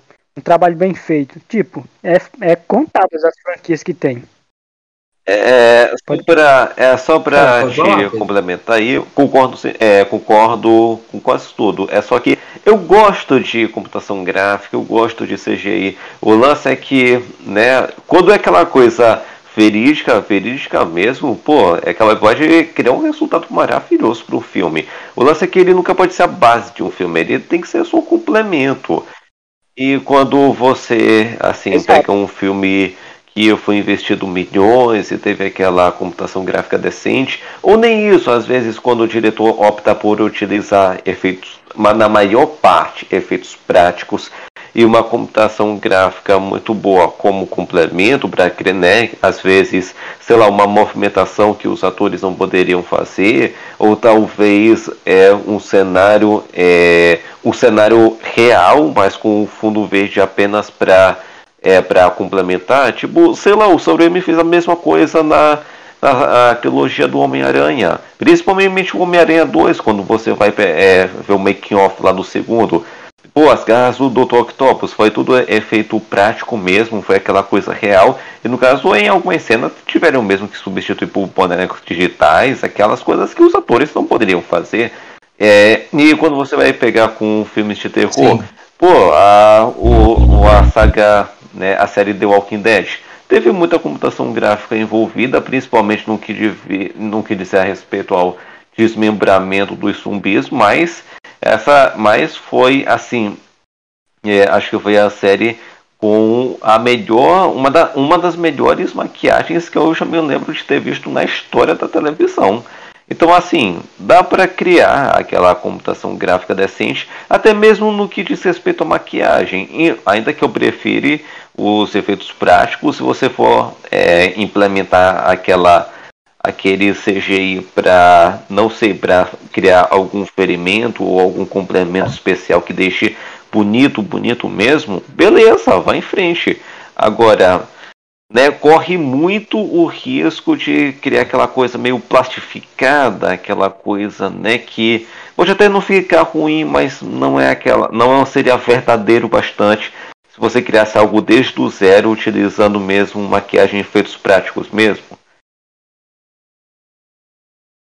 Uhum. Exatamente. Tipo, não precisa se apoiar basicamente na, na maquiagem, no efeito prático. Do, do efeito digital, quer dizer. Desculpa aí.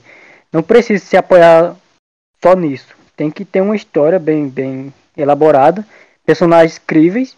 Mas se você precisar usar computação gráfica, que seja bem realizado, bem feito. Uma coisa bem bem crível, como você falou, tem que ser crível. Não um bonecão de, de CGI ali. Porque, tipo, se tem um orçamento, usa ele a, a seu favor, não contra. É, eu acho que é nisso que as produções de antigamente mandam muito bem, porque eles tinham pouco orçamento e sabiam utilizar isso. E hoje em dia o pessoal tem muito orçamento e não sabe utilizar, na maioria das vezes. É. É, porque é aquilo que eu até falei também, que você usa o CGI hoje porque é mais barato. É mais barato, não, é mais rápido. As, é mais rápido. Necessariamente mais barato, mas é mais, mais, mais rápido. Então, rapidinho Sim. eles fazem o filme. Por que que o senhor, assim, eu sei que não é dessa, não é da, da vertente que a gente está discutindo hoje, mas já que entrou nessa questão de efeito prático, CGI e tal, é, por que, que os filmes da Marvel, por exemplo, são feitos de maneira tão rápida e tão massificada ao longo de um ano, sabe? Então são uhum. várias, várias produções feitas ao mesmo tempo e várias lançadas ao longo de um ano. Porque boa parte delas, é, especialmente essas que têm cenas em ambientes fora da Terra, e eu diria até mesmo é, essas que, até mesmo outras que têm, é, são filmadas em ambientes que seriam né, de, de um mundo mais realista, por assim dizer, é, são gravadas num estúdio com chroma key, tela verde, tela azul. É assim. Sim. Pega qual, qualquer filme, você olha assim, por mais que seja bem feito e você consiga é, imergir ali naquela experiência, mas se você começa a fazer uma leitura mais cínica, você vê, ah, computador, igual aquele meme do choque de cultura, né? Computador, computador, computador, Sim. só tem computador aqui. Tudo feito Exatamente. em computação. É tudo feito em computação. Eu, particularmente, não gostei tanto de Shang-Chi e a Lenda dos Dez Anéis, que foi lançado no é, último é, ano. Porque, é, porque é um filme que é, é, praticamente de plástico, assim. É, eu sei que muita gente gostou, o filme é simpático, tem um apelo, mas assim, quando assisti, tem algumas. Eu gostei muito das sequências de ação, mas ali, no, não só no final, que todo mundo já sabe que não é muito legal o trabalho de CGI, mas tem coisas ali que são simples, como uma cena já no comecinho que se passa dentro de uma casa, de um apartamentinho, e parece que, que o, o plano, o plano e contraplano que tá gravando, eles estão gravando um diálogo, que o fundo que está atrás de uma cena de um apartamento, que é uma coisa que ou é feita em locação ou é feita em estúdio mesmo, eles constroem um apartamento, é, é parece que o fundo é de CGI. Falei, mas meu Deus, é um apartamento, vocês estão numa produção de 200, 250 milhões de dólares, e parece que o, fundo é falso. Aí lá na, na, batalha final tem a personagem da Aqua, ela tá Sim. parada lá e toda hora pega o plano de, de reação dela, e aí é, eles não, e aí no fundo dela tem um gramado, assim, eles não conseguiram nem colocar os personagens num gramado de verdade ou num gramado sintético, que fosse, mas um gramado, não, é um gramado. é um gramado falso. É, enfim, é, então eu acho que o perigo do, do excesso de CGI é, vai muito por aí, assim, na minha leitura. É, e também, lógico, que a gente fala dessa questão do efeito prático, né? Às vezes tira um pouco do peso hoje quando você sabe que ou é, inclusive tem até vídeos sobre isso no, no YouTube, tá? O pessoal falando que ou é, você vê que naturalmente é, é, um efeito de computador, porque às vezes não, não, o trabalho gráfico não está totalmente real, finalizado, como a gente viu muito ao longo dos anos e nesse recente Resident Evil, e é, ou então é, tem lá as criaturas e tal, efeito digital bacana, bem feito, mas elas são extremamente parecidas de maneira que se tornam quase genéricas, né? Tem um vídeo que compara, eu não me lembro agora se é do Nerdstalgic, não lembro agora.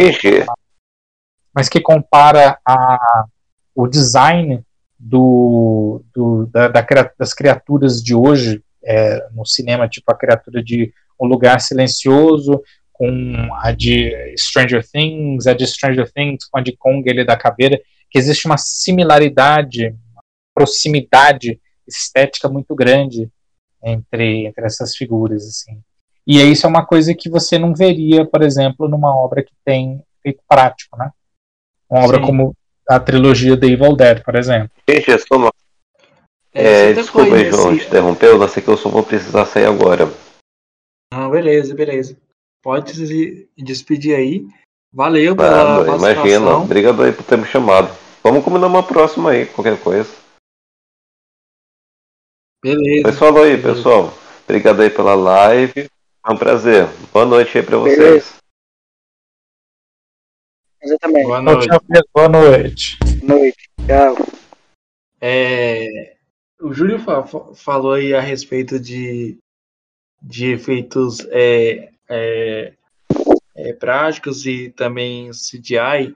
Me lembrou um filme que foi produzido pelo Sam Raimi, que é um filme, é um filme meio esquisito, que é rogai, rogai por nós. Não sei Sim. se vocês assistiram. Eu não vi, é, não vi. Mas é, o pessoal falou que tá é, bem ruim. Aí eu falei, ah, tá, tá. E aí me, me veio a, a, por exemplo, a, a entidade, né? Que, que, é, que é assim, é, você olha ali, você vê um trabalho muito mal feito ali, principalmente na produção. E é, nossa, é, é, e, e, tem algum, tem muitos filmes, por exemplo, muitos filmes até grandiosos. Por exemplo, se a gente pegar, sei lá, pegar aqui um filme, um, um blockbusters, é, a, assim, tem a, aquele da que a galera não, não curtiu muito, que foi o da Mulher Maravilha, o, o do. O de, 1984. Isso, isso, que a que teve muito problema na, ali na produção, que, que te, teve uma, uma cena que deu para ver ali o, o, o, o, fundo verde, né? E é, é algo que, por exemplo, a, acontece muito, né, em, em, em, alguns filmes hoje, né, principalmente filmes bem, assim, bem, bem caros, né? É, se a gente pensar muito nisso. E aí é, o Júlio me falou e veio, veio assim na, na minha mente rogai, rogai por nós. Eu, eu não me lembro o, o, o que esse filme fez na, na bilheteria, né? Mas assim é um filme de um cara, um, um filme produzido pelo Sam Raimi, né? Então nem sempre sai da, da forma que, que foi idealizado. Porque assim, a, a ideia até é boa, né? mas a execução foi bem catastrófica. Sim. Mas é. isso aí, isso aí entra, entra no, no ponto que a gente tava falando, que tipo, nem sempre orçamento exorbitante vai fazer sim. um filme bom. Sim, sim. Se você for ver, o Sam Raimi produz muito filme, e muito sim. filme questionável. Sim. Ele também produziu recentemente o, o, o Grito, alguma coisa assim. Foi, foi. E também foi outra bomba. Foi, foi de 2020, bomba. isso, isso, isso. Pra você ver que o nome dele tá atrelado a, um, a, um, a uns produtos bem questionáveis. Mas, Sim. tipo, isso não vai diminuir é, quem ele é para Não vai. Só que também mancha um pouco a carreira dele. É, porque, é, querendo ou não, ele tá envolvido com as bombas. Sim, sim, sim. É, a, a respeito disso, é, a gente aqui é sobre so, sobre o, Ash como anti-herói, né? A gente sabe que ele começou, ele se tornou anti-herói ali no, no segundo no segundo pro terceiro filme, né? Inclusive eu adoro quando ele ele se torna anti-herói mesmo sabendo que o que o terceiro filme ele é um pouco galhofa, né? Mas Exato. mas eu acho que ali ele ele até entrou muito no ele, ele se torna um, um personagem muito até carismático um pouco, né? No que diz respeito a, a esses personagens clássicos, sabe? A gente tem o Pinhead do Hellraiser, a gente tem o Jason, Michael Myers e a gente tem o Ash, né? Que é um personagem um pouco até diferente de, de todos esses, né? É, e o que, que vocês acham assim da evolução do Ash nesses três filmes? também na série, né? Que para quem viu aí. Então, eu, eu vou citar a série também, porque, tipo, pra mim ali a, a franquia original, ela, ela joga. No segundo filme ela joga. E Sim. no terceiro filme, ela, ela, tipo, ela exagera. E onde, onde ela mostra o, o Ash, o fanfarrão, o herói de ação, o anti-herói, pra mim é na série, onde ela consegue construir ele perfeitamente como ela queria ali na, na franquia. Sim. original. Ali eu, eu adoro ali ele ali. Mas tipo, pra mim na, na série vai para outro nível, porque tem uma construção. Você vê o dia a dia dele, tá ligado? Não é só dentro da cabana que você tá vendo, não é uma coisa que volta no tempo para explicar a construção dele. É uma coisa do dia a dia mesmo. Você vê até as consequências do, do que aconteceu na, na cabana na segunda temporada, como eu falei lá no começo do, do podcast. Que, tipo, ali ele, ele é o herói de ação, ele se acha foda, sim, ele tem sim, o, sim. os sidekicks. Mas quando você chega na, na, cidade dele, ninguém gosta dele. Todo mundo acha que ele é um assassino. Sim, até o pai dele. Até o pai dele não gosta dele. E tipo, ele é o fodão pra, pra gente, os fãs. Pra gente que assistiu os filmes. Mas pra quem é avulso, pra quem não conhece, ele vai ser um assassino do, do início ao fim. Eu acho que aí é onde ele constrói bem a série série consegue ser engraçada, consegue mostrar o Ash fanfarrão mesmo, herói de ação, mas consegue ter um, um, lado dramático também, porque nem tudo são flores, é, é, o que mostra mais ou menos. E eu acho que ali é onde constrói bem o Ash fanfarrão. Eu, não, eu, eu sinto muito, muita tristeza porque a, a série não, não foi bem vista. Sim. E a terceira temporada, como não teve nenhuma audiência, as duas primeiras ainda tiveram, mas a terceira não teve audiência, aí foi cancelada. Mas para mim, é, a série é, é praticamente igual a, a trilogia original. Não, não é nenhuma das. Talvez a terceira seja mais fraquinha, mas no que ela se propõe ali, todas as três temporadas conseguem. E incluindo criar a persona Ash mais elaboradamente. Conseguindo auxiliar o que eles começaram lá com uma coisa mais atual hoje em dia. Trazendo ele para a nossa atualidade. Sim, Acho sim. que isso é bem, bem maneiro. Quanto a você, Júlio? É, eu não, não cheguei a, a, terminar a série. Eu, eu, vi alguns episódios muitos anos atrás. Quando começou ali, ela, ela começou o quê? 2014, 2015. mais ou menos? É, 2014, é 2015. É 2014, 2015. Aí eu lembro que eu vi uns episódios ali na época, só que eu ainda não havia assistido aos filmes. Então aí, aí eu fiquei meio, meio assim, falei, ó, vou ver os filmes depois e aí retorno para a série. É, acabei não voltando, mas é, é, um erro que eu vou corrigir em breve, assim. Mas... Não, e exatamente como, como você falou, Júlio, tipo, ela é uma experiência melhor se você tiver assistido a trilogia original, porque se você não tiver visto, você não vai pegar a nostalgia que ela passa. Sim. A segunda temporada traz uns personagens ali que, mano, se você vê, você assistiu a trilogia original e não se emocionar com o que acontece na segunda temporada, e mesmo na primeira com, com a sensação nostálgica que ela passa, mano, pode se considerar morto por dentro, porque você não tem salvação, tá ligado? Porque é muito nostálgica, é muito nostálgica mesmo. É, imagina, imagina. É, eu, eu, eu, pelo que eu vi da, da, da, série na época, eu tinha gostado, tinha achado divertida, mas não, não uhum. terminei justamente é, é, por esse motivo, assim. E, e o, o Bruce Campbell meio que aposentou né, o personagem agora. Foi, foi. Foi, foi. Eu Agora- vi essa notícia. Agora ele só produz mesmo. É, só produz, assim, que a, a carreira dele basicamente é, é ser o Ash, né, assim. Sim. A carreira dele é ser o Ash. E... Inclusive.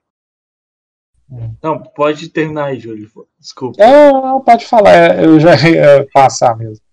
Não, porque in- in- inclusive isso tá, é, por exemplo, a gente hoje tá vivendo muito a era do, dos, dos revivals, né? Tem até um, um outro nome, é, que é os, acho que é Rickles, né? Que é o nome que fala sobre esses, esses filmes, né? É, filmes e sagas assim que que estão voltando, né? Por exemplo, a gente teve é, o Halloween, né? Que voltou em 2018, teve o segundo filme aí que foi um pouco polêmico. É, Ah.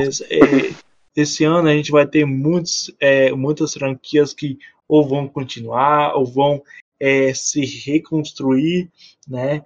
E, e assim tem alguns personagens de franquias, por exemplo, não sei se vocês chegaram a assistir, mas é, é, vendo assim um pouco sobre o, o, o Ash, por exemplo, na série Cobra Kai, não sei se vocês acompanham, né? Não. Algo que eu acho muito interessante lá é como eles trazem alguns personagens que não foram tão explorados nos filmes assim, né? E aqui eles estão muito soltos, sabe, no, na, na série até então, né? É, e aí a gente tem, tem outras séries aí que estão estão tendo isso, né? É, recentemente saiu também a revival de iCarly, isso aí já portando um pouco sobre comédia. E eu, eu vejo isso muito que, por exemplo, o Bruce Campbell, ele, ele fez alguns, alguns, não sei se ele fez outros filmes, né? Eu não acompanhei tanto assim a carreira dele, mas tem, tem disso, né? Tem muitos personagens que ficaram tão marcados na história do, do cinema, do, do, do cinema mesmo, não somente de, de um gênero específico, como terror ou ficção científica, ou sei lá, é, comédia, mas eu vejo que, que hoje a gente também está tendo tanto essa essa moldagem desses de, de alguns personagens que, que, a, que a gente aprendeu a, a, a, a se interessar muito, né? Não somente é, o, no caso de aqui o Ash ele é um anti-herói, mas por exemplo a gente começou a gostar também de alguns vilões, né? Querendo ou não. Não sei se vocês já, já, já, já, já tiveram isso. Sim, sim, exatamente. Tipo, tem alguns filmes que começam o personagem é vilão, o personagem Sim, é propriamente um vilão. sim, sim. Que você vai assistir Laranja Mecânica, você sabe que o, que o Alex lá é um vilão, Sim, mas o cara é tão carismático sim, que você você acaba compactuando com ele. Mas só que o, Ash é mais uma, uma figura mais bondosa, não é, não é que nem o, o Alex, que é, que é praticamente um monstro. Sociopata, né, praticamente. É Sim, praticamente um sociopata e a gente acaba compactuando, porque tipo, a direção é muito boa, ou a atuação é melhor ainda, e o texto, mesmo o cara fazendo muita coisa errada, a gente acaba compa- compactuando, porque acaba que ele vai virar refém do, do que ele fez, do que ele cometeu contra a sociedade. E querendo ou não, a gente acaba sentindo pena.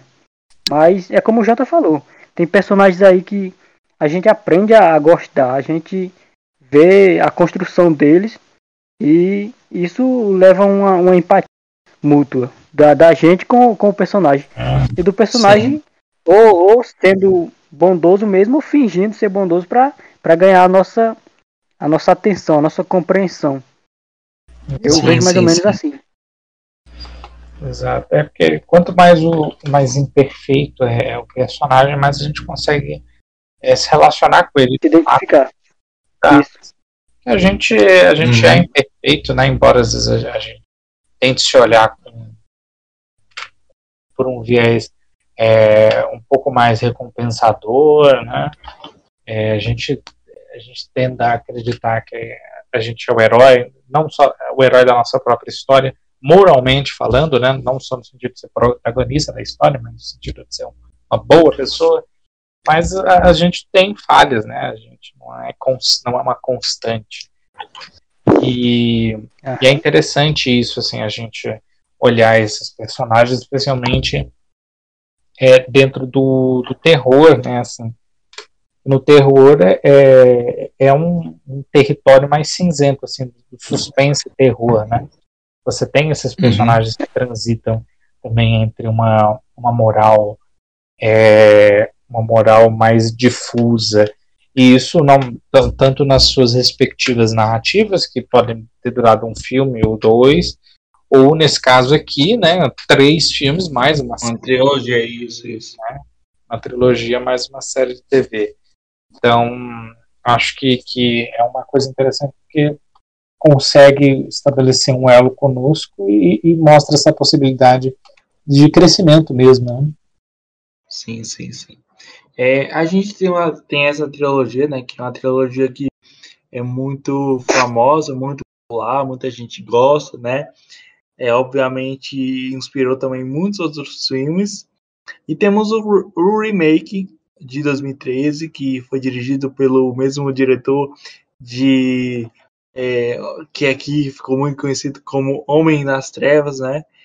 Sim, é o Don Brief, né? é o Fede Álvares, né, que é um, um diretor, um produtor, um, ro, um roteirista, e que ele aqui ele faz um filme muito bom, é um filme que eu assim, como eu falei aqui inicialmente, eu já tinha assistido esse filme, estava passando na, na, televisão, na época eu estava é, naquela época de é, a, a gente usava muito Sky, né? Essas, essas TV a cabo. Essa, isso, TV a cabo e tava passando.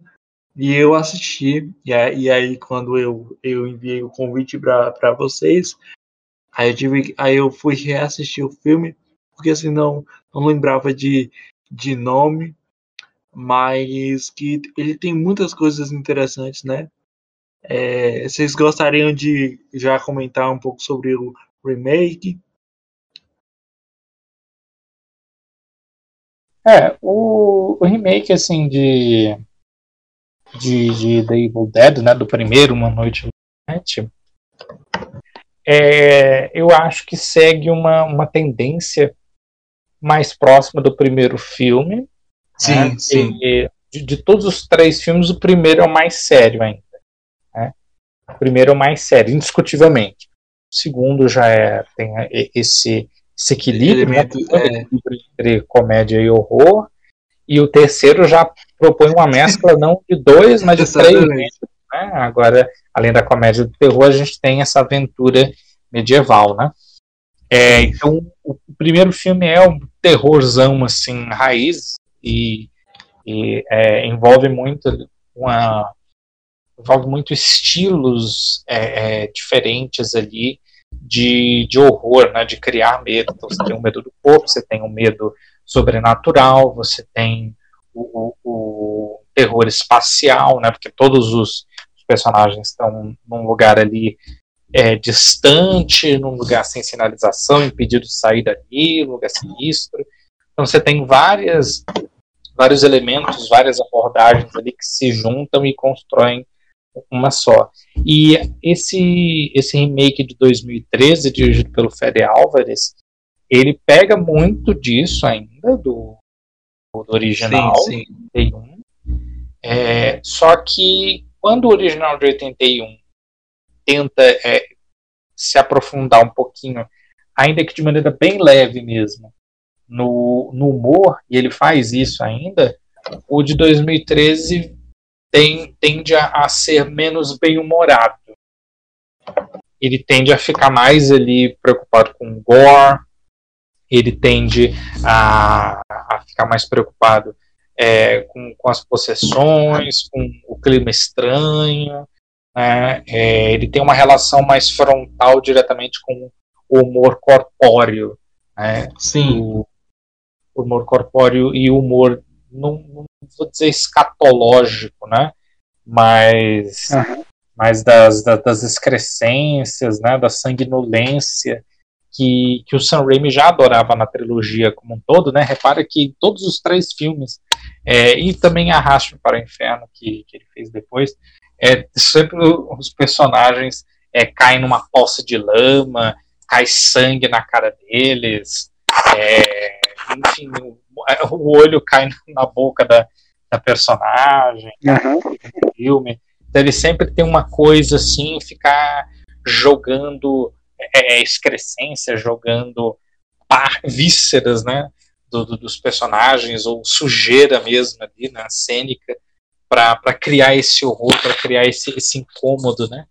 E, e, esse, esse, esse The Evil Dead, ele pega um pouco isso, esse Evil Dead do Fede Alvarez, pega um pouco disso, suja bem a lembrança que eu tenho muito é, é de ser esse filme assim que os personagens estão constantemente sujos, estão é, é, constantemente cobertos por sangue, suor e tal, e, e, leva isso mais, leva isso de maneira mais objetiva, de maneira mais, mais, é, é, é mais corporal mesmo. O horror uhum. dele é um horror do corpo, né? Esse horror da, das excrescências, da, da sujeira cênica, né? É, e ainda assim eu acho, mas eu acho um bom remake, mesmo ele tendo um pouco menos de humor do que o, o original tinha, mas ainda assim é uma boa pedida. Sim, e ele, ele é um pouco muito mais é, dramático, né? Porque Sim. Ele, ele, ele tem umas sacadas muito interessantes, por exemplo, que eles têm uma, a, a personagem, né, que é a, eu, eu até esqueci o nome da, da, da atriz, que ela parece que ela tem ela tá tran, transtornada né ela acho que ela tem alguma algum transtorno. E acho que isso casa muito bem com a proposta que o filme tem né? Sim. É, e, é, e aí você tem toda aquela da cara acho que foi o Pedro que falou mais cedo não acho que foi o Rony que que aí tem um personagem que ele age de, de, de maneira boba sabe é, que aí isso aí já é um, um, um arquétipo, né, desses personagens, principalmente foi inspirado muito desses personagens daqueles de alguns filmes de terror e também filmes de comédia, né? Por exemplo, comédias mais é, besteirol, né? é, é, comédias pastelonas, né? Que tem esses personagens mais, mais não muito é, não muito inteligente, sabe? Sim. Uhum. Exato. Mas, complementando basicamente o que vocês falaram, eu acho que esse filme, esse remake, para mim, ele, ele é projeto também de uma, de uma era. Uhum. Tipo, tava em alta os remakes sombrios. Sim. Aí, mano, eles, tipo, aproveitaram a essência do, do Evil Dead, tipo, o terror lá que era mais focado no terror, tinha um pouco de comédia, tinha, a gente não pode negar, mas ele focou muito mais no terror e no efeito prático, que sim, é o carro-chefe de, de Evil Dead, desde, desde sua essência, desde o início. E tipo, trouxeram para os dias de hoje, numa roupagem nova, atual, ultra violenta e aquilo que a gente queria ver em tela. E eu acho sim. que basicamente é, basicamente é isso que, que faz essa, essa nova versão de Evil Dead funcionar.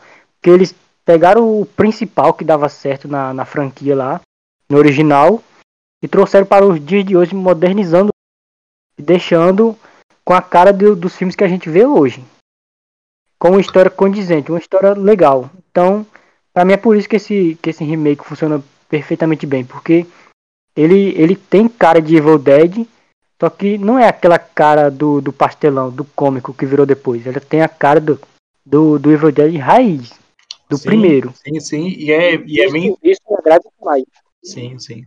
E é bem interessante isso, né? Porque normalmente elas, hoje a gente está tendo muito é, ou remake ou reboot, né? e normalmente poucos filmes tendem a, a ser tão excelentes quanto, quanto aos filmes originais, né? A gente está vivendo a, a, era, a era dos revivals, né? Uhum. Uhum. E tipo, hoje em dia, ou eles tentam ser bem parecido com o original, ou tentam distanciar completamente. Sim, Esse sim, aqui sim. não, ele conseguiu conciliar perfeitamente. Ele, ele parece o original, mas tem uma cara de novo, porque a gente não tinha visto um, um filme de Evil Dead tão brutal como esse ainda. E isso a, foi muito homogêneo com a, com a dos filmes, foi muito condizente com tudo que a gente já tinha visto antes. Mesmo tendo deixado de lado o humor, como o Júlio falou. Ele, tipo, ele focou basicamente numa, numa frente e seguiu em frente nisso aí. Uhum. Foi exatamente nisso, mas basicamente. É, é que é. hoje uma, tem uma tendência, né? É, tanto no. É, tanto já na, naquela época ali, no início da, agora da década de 2010, quanto hoje, mais assim, do, do meio para o fim, de fazer esses, essas continuações que ao mesmo tempo é, é um remake, mas é um reboot, Uhum. É, é, às vezes é uma sequência direta, né? Então, tipo, é, são três coisas em um filme. Né? E ao mesmo tempo você está vendo uma coisa que está levando para frente, mas você está vendo uma coisa que é feita quase igual o que você viu antes, né? É igual que uhum. o que e, o que aconteceu, por exemplo, no próprio 2015, quando você teve Jurassic World e sim, Star Wars da Força, né? Acho que são filmes que sintetizam bem isso. E, e o Evil Dead do Fede Álvares, acho que ele, como o Rony falou, assim, se equilibra mais nessa, nessa coisa assim, de ser um remake ao mesmo tempo que um reboot, né? É, acho que ele consegue fazer essas.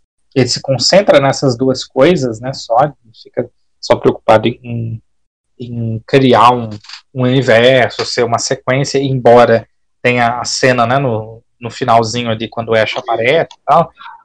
Mas a gente entende que o foco do filme inteiro não foi isso, né? Uhum. Foi, foi feito para ser um fanservice enorme ou para desenvolver o universo nesse sentido, né? Então acho que ah, e tanto e tanto que o que você falou faz total sentido, porque esse filme mesmo sendo pertencente ao universo de Evil Dead, você não vê ele jogando easter egg toda hora na nossa cara, ah, como você mesmo falou. Ele não, não tá pro, propriamente interessado nisso. Ele quer homenagear o filme antigo, mas andar com as suas próprias pernas. Eu acho que isso faz um, um remake decente, um remake bom. Porque a maioria dos remakes ou tentam ser exatamente igual ao filme original, ou tenta sair do, da proposta. Aí Aí vira mais ou menos um, reboot. Vira um reboot sem, sem ser nem a, a função dele, a proposta. Exato. Sim, sim.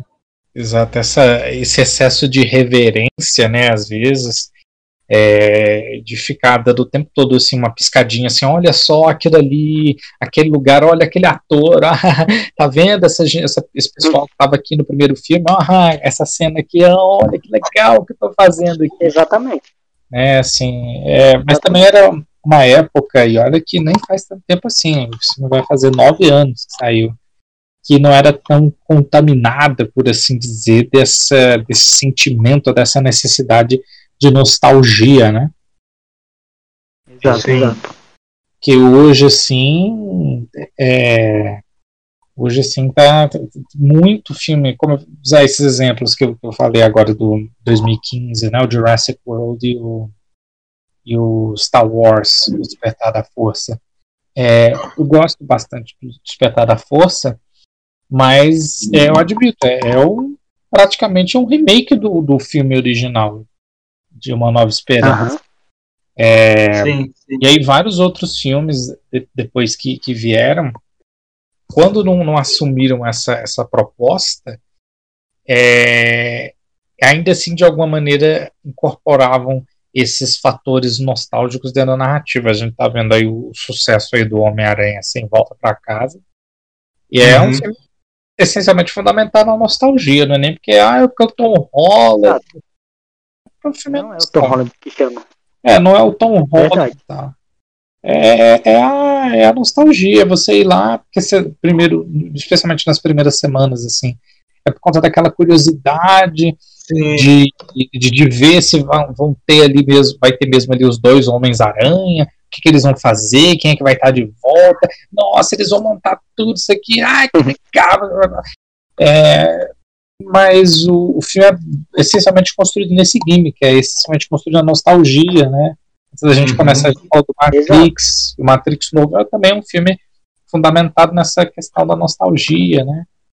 Hum. Aham, com certeza. Então, assim, é, é isso, assim. Né? Sim, sim. É... Então, assim, é, nossas fotos já acabaram, né? Na verdade, tem uma aqui a respeito sobre o novo filme. Aí, se vocês acham é, que, que que pode ser, né?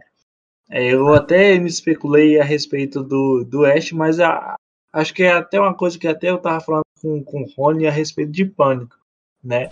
Acho que agora vai. É, acho que a, aquela, aqueles personagens antigos eles vão ficar ali, sabe? Agora é uma nova. Uma, uma, uma nova onda, sabe? Acho que vai ter novos personagens. Mas a respeito, vocês estão é, na expectativa? Vocês acham que, que pode ser uma, uma boa? É porque acho que vai ser produzido pelo Sam Raimi também, né? Ah, e o Bruce Campbell isso, também. Isso, e o Bruce Campbell. O que, que vocês acham? Tipo, eu, eu tenho eu tenho uma expectativa porque para mim essa, essa franquia até hoje ela, ela não errou, não saiu Sim. da linha. Para mim até os excessos dela tem, tem, tem fundamento, tem, sim, tem alguma sim, lógica ali. E eu tô, eu tô animado para esse, pra esse novo filme. Eu acho que eu já, já comentei contigo que é o único filme de terror que eu propriamente posso dizer que, que tenho expectativas, tenho altas expectativas, porque eu sou muito fã da, da franquia original, sou fã do remake e uhum. gosto da série. Eu gosto de tudo que, que veio até hoje. E o que estão falando sobre esse filme até agora é, é, animador. Querendo ou não a gente criar expectativas, é, é animador, porque a galera que estava envolvida no remake está de volta. A galera das antigas. Eu só, eu só acho uma pena o, o Ash, o Bruce Campbell, ter, ter aposentado o personagem. Porque eu ia adorar ver, ver ele na, na, na, em um novo filme, num provável novo filme. E continuando aí, mas tipo, se ele aparecesse, pelo menos para passar o bastão para a nova geração, como basicamente acontece no, nos filmes recentes aí, que eu não, não vou falar qual, porque uhum. muita gente não viu ainda. É tipo, se ele aparecer propriamente para passar o bastão para nova geração, eu já vou ficar animado, porque tipo, não vai desgastar o personagem, não vai desgastar, não vai manchar nada, Sim. mas vai deixar um caminho aberto para a nova geração. Tipo, quer continuar, continue tem o nosso, o nosso aval, tem o nosso, o nosso total apoio. A benção. E eu, eu acho que, que essa franquia é uma das que mais tem por onde caminhar, porque ela se sustenta em todas as áreas que ela, que ela pisa. Tipo, no terror ela manda bem. Na comédia, querendo ou não aceitar, ela manda bem. Então ela tem um leque bem, bem avantajado. Então eu acho que isso é uma coisa boa da, da franquia. E é isso que, que temos para hoje. Eu acho que que dá para continuar. Sim, de uma sim. forma condizente. E tanto que o novo filme, ele vai ser, ele vai ser disponível em stream, né, no HBO Max. HBO Max. Mais uma coisa que anima, mais é, uma coisa. Uma coisa que, é que do conforto lá da sua casa, algo que pode ser bem interessante. E quanto a você, também porque Ju... o HBO, sim. também porque o HBO tem uma, tem uma qualidade boa, né? Sim, ah, sim, o pessoal que está envolvido ali com o HBO gosta de estar tá perto, gosta de, de entregar um material bem feito. Então sim, é mais sim. um ponto que é animador para esse filme. Uhum. É, eu, assim, eu tento moderar hoje em dia as expectativas, embora também, assim como o Rony, eu gosto, goste muito da, da franquia, ainda não terminei de ver a série, mas tenho a trilogia original como uma das melhores, assim, uma das favoritas do, do cinema, né? é, uhum. nível de, de qualidade ali que está muito próximo, né? E é, gosto bastante do universo, gosto do remake. É, não sei se, não sei exatamente como que eles vão fazer, vai depender, lógico, do, do, do diretor. Acho que é, essa é uma, uma chave importante. Acho que sempre depende muito do diretor, depende muito da equipe criativa. Eu sei que o produtor vai ser o mesmo, Robert Tapper, mas é, questão mesmo de, de como essa de como tudo vai ser organizado criativamente falando, como é, é, vai ser vai ser realizado, se vai ter presença maciça de efeitos práticos, se vai ter auxílio de CGI ou se vai ser mais CGI dessa vez, é, como é que vai como é que vão ser esses personagens, como é que vai ser o tom do filme, vai ser mais mais sério igual foi o remake ou vai ser vai tentar balancear achar ali aquela aquela balança para mim quase irrepetível do, do segundo filme, né? É, uhum. Não sei, essas são, são dúvidas que o filme só vai responder pra gente quando for lançado. Quando sai, né? É, isso aí. E é, é, tá previsto para esse ano, né, ainda? Isso, isso, uhum. isso. É, vamos ver se, se sai esse ano. saia, né? Às vezes eles colocam a data. Vamos torcer que saia. Vamos torcer que saia, porque às vezes colocam a data assim, aí de repente, aí fica lá, não, vai sair esse ano. Aí fica um tempo sem falar na, nada e passa dois meses. Não, o filme foi adiado um é, ano. Porque, é, é, porque, por exemplo, também a, vai sair esse ano a, a Alpha. Só que a Alpha ainda nem entrou em pós-produção, né? Pois é. Acho que, acho que entrou agora é, no final de novembro ali, né? E aí você vai ver a data de estreia de A Alpha é em janeiro, né? Uhum. Aí você fica se perguntando muito sobre isso. É. Mas um, um adendo sobre esse novo filme do Evil Dead é que, se eu não me engano, eu acho que, que postaram que as gravações já tinham acabado. Sim, já, já tinham, já tinham acabado. No YouTube, no, no YouTube não, não, em postagem por aí. Foi. Então acho que agora ele deve estar na fase de pós-produção. Então é animador. Pode ser que Sim. ele saia ainda esse ano. Mas vamos ter que esperar mais um pouco. Uhum. Ah, bem, não, então, então melhor, assim. É, é, ainda mais que, é. como eu falei, esses filmes são, são filmes, tendem a ser filmes mais baratos, mesmo ele tendo o apoio agora de uma gigante do streaming. Mas como é um filme mais uhum. barato, também a, o período de, de, de gravação é geralmente menor, né? Mas o filme de terror, às vezes, o filme é anunciado num ano, no início do ano, no fim do ano já tá pronto, né? Uhum, Exato, sim. o Halloween mesmo. O Halloween mesmo. No ano passado teve um filme e esse ano já vai ter outro. Já vai ter outro, exato. Porque o plano, inclusive, do, do Halloween era eles filmarem meio back-to-back, -back, né? Ou seja, ao mesmo tempo, né? Uhum. Pra é, custos, né? E. Isso aí. É isso. Então, é isso aí. É, Hoje foi esse nosso episódio sobre essa saga tão amada aí, né? É que eu queria agradecer a vocês, ao Júlio, ao, ao Pedro, que teve que sair mais cedo, ao Rony, está aqui na nossa, nessa segunda vez, né? O Júlio já está há mais tempo. Eu estou quase pedindo já para entrar aqui. É. Exatamente. Não, mas eu queria agradecer mais uma vez o convite. Com vocês é sempre legal. Eu já, já avisei o Júlio. Sempre que ele precisar para bater papo, para cinema, se eu tiver dentro da pauta e se eu souber do assunto, eu, eu venho com o maior prazer. Eu, eu gosto de conversar, trocar essa, esse leque de conhecimento, que eu sei e eu gosto de passar para os outros, de, de assimilar, entender. Então é isso. Foi um prazer conversar com vocês novamente. E quem quiser me conhecer, tem uma página lá que eu tô sempre soltando resenha. Segunda-feira, Júlio, vai ter resenha de pânico, então não vai ter spoiler, mas você pode ler lá. Ah, então ótimo. E é mais ou menos isso. Quem quiser me conhecer, Rony Silva FC, lá no. Tô sempre postando coisa de segunda a sexta. Ah, maravilha. Maravilha. É, então, obrigado, pessoal. Obrigado pela, pelo papo. Foi muito bom mais uma vez estar aqui com vocês. É sempre bacana trocar ideias aqui. Eu acompanho o trabalho do Rony lá no, no Instagram. É, Também sigo o seu. Então, é, é isso. É quem quiser também. Eu estou no, no, no blog Megalomania Cultural. Devo postar ainda hoje um texto sobre O Beco do Pesadelo, que é o novo filme do Guilherme Del Toro, que vai estrear é, nessa próxima quinta-feira é, aqui no Brasil, acho que é dia 21, não me engano. É, eu falar desse filme. É bem legal.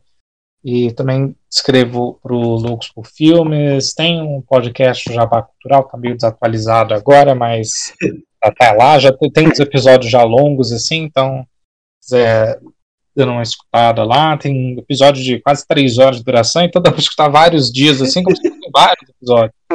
É, é verdade. Esse aqui é bom. Esse é. aqui é bom que é uma conversa mais longa. Exato, assim, tem lá episódios que a gente fala sobre diversos assuntos, né? Assuntos mais mainstream, assuntos mais cult, assim. Tudo tem lá. E é isso, assim, obrigado, João, mais uma vez pela, pela oportunidade, pelo papo. Beleza. Bacana. Então é isso aí, pessoas. Se vocês gostaram desse, desse papo, não se esqueça de mandar um feedback no nosso e-mail que está na descrição né? E muito obrigado aos nossos participantes e até a próxima, até o próximo Criticast. Valeu!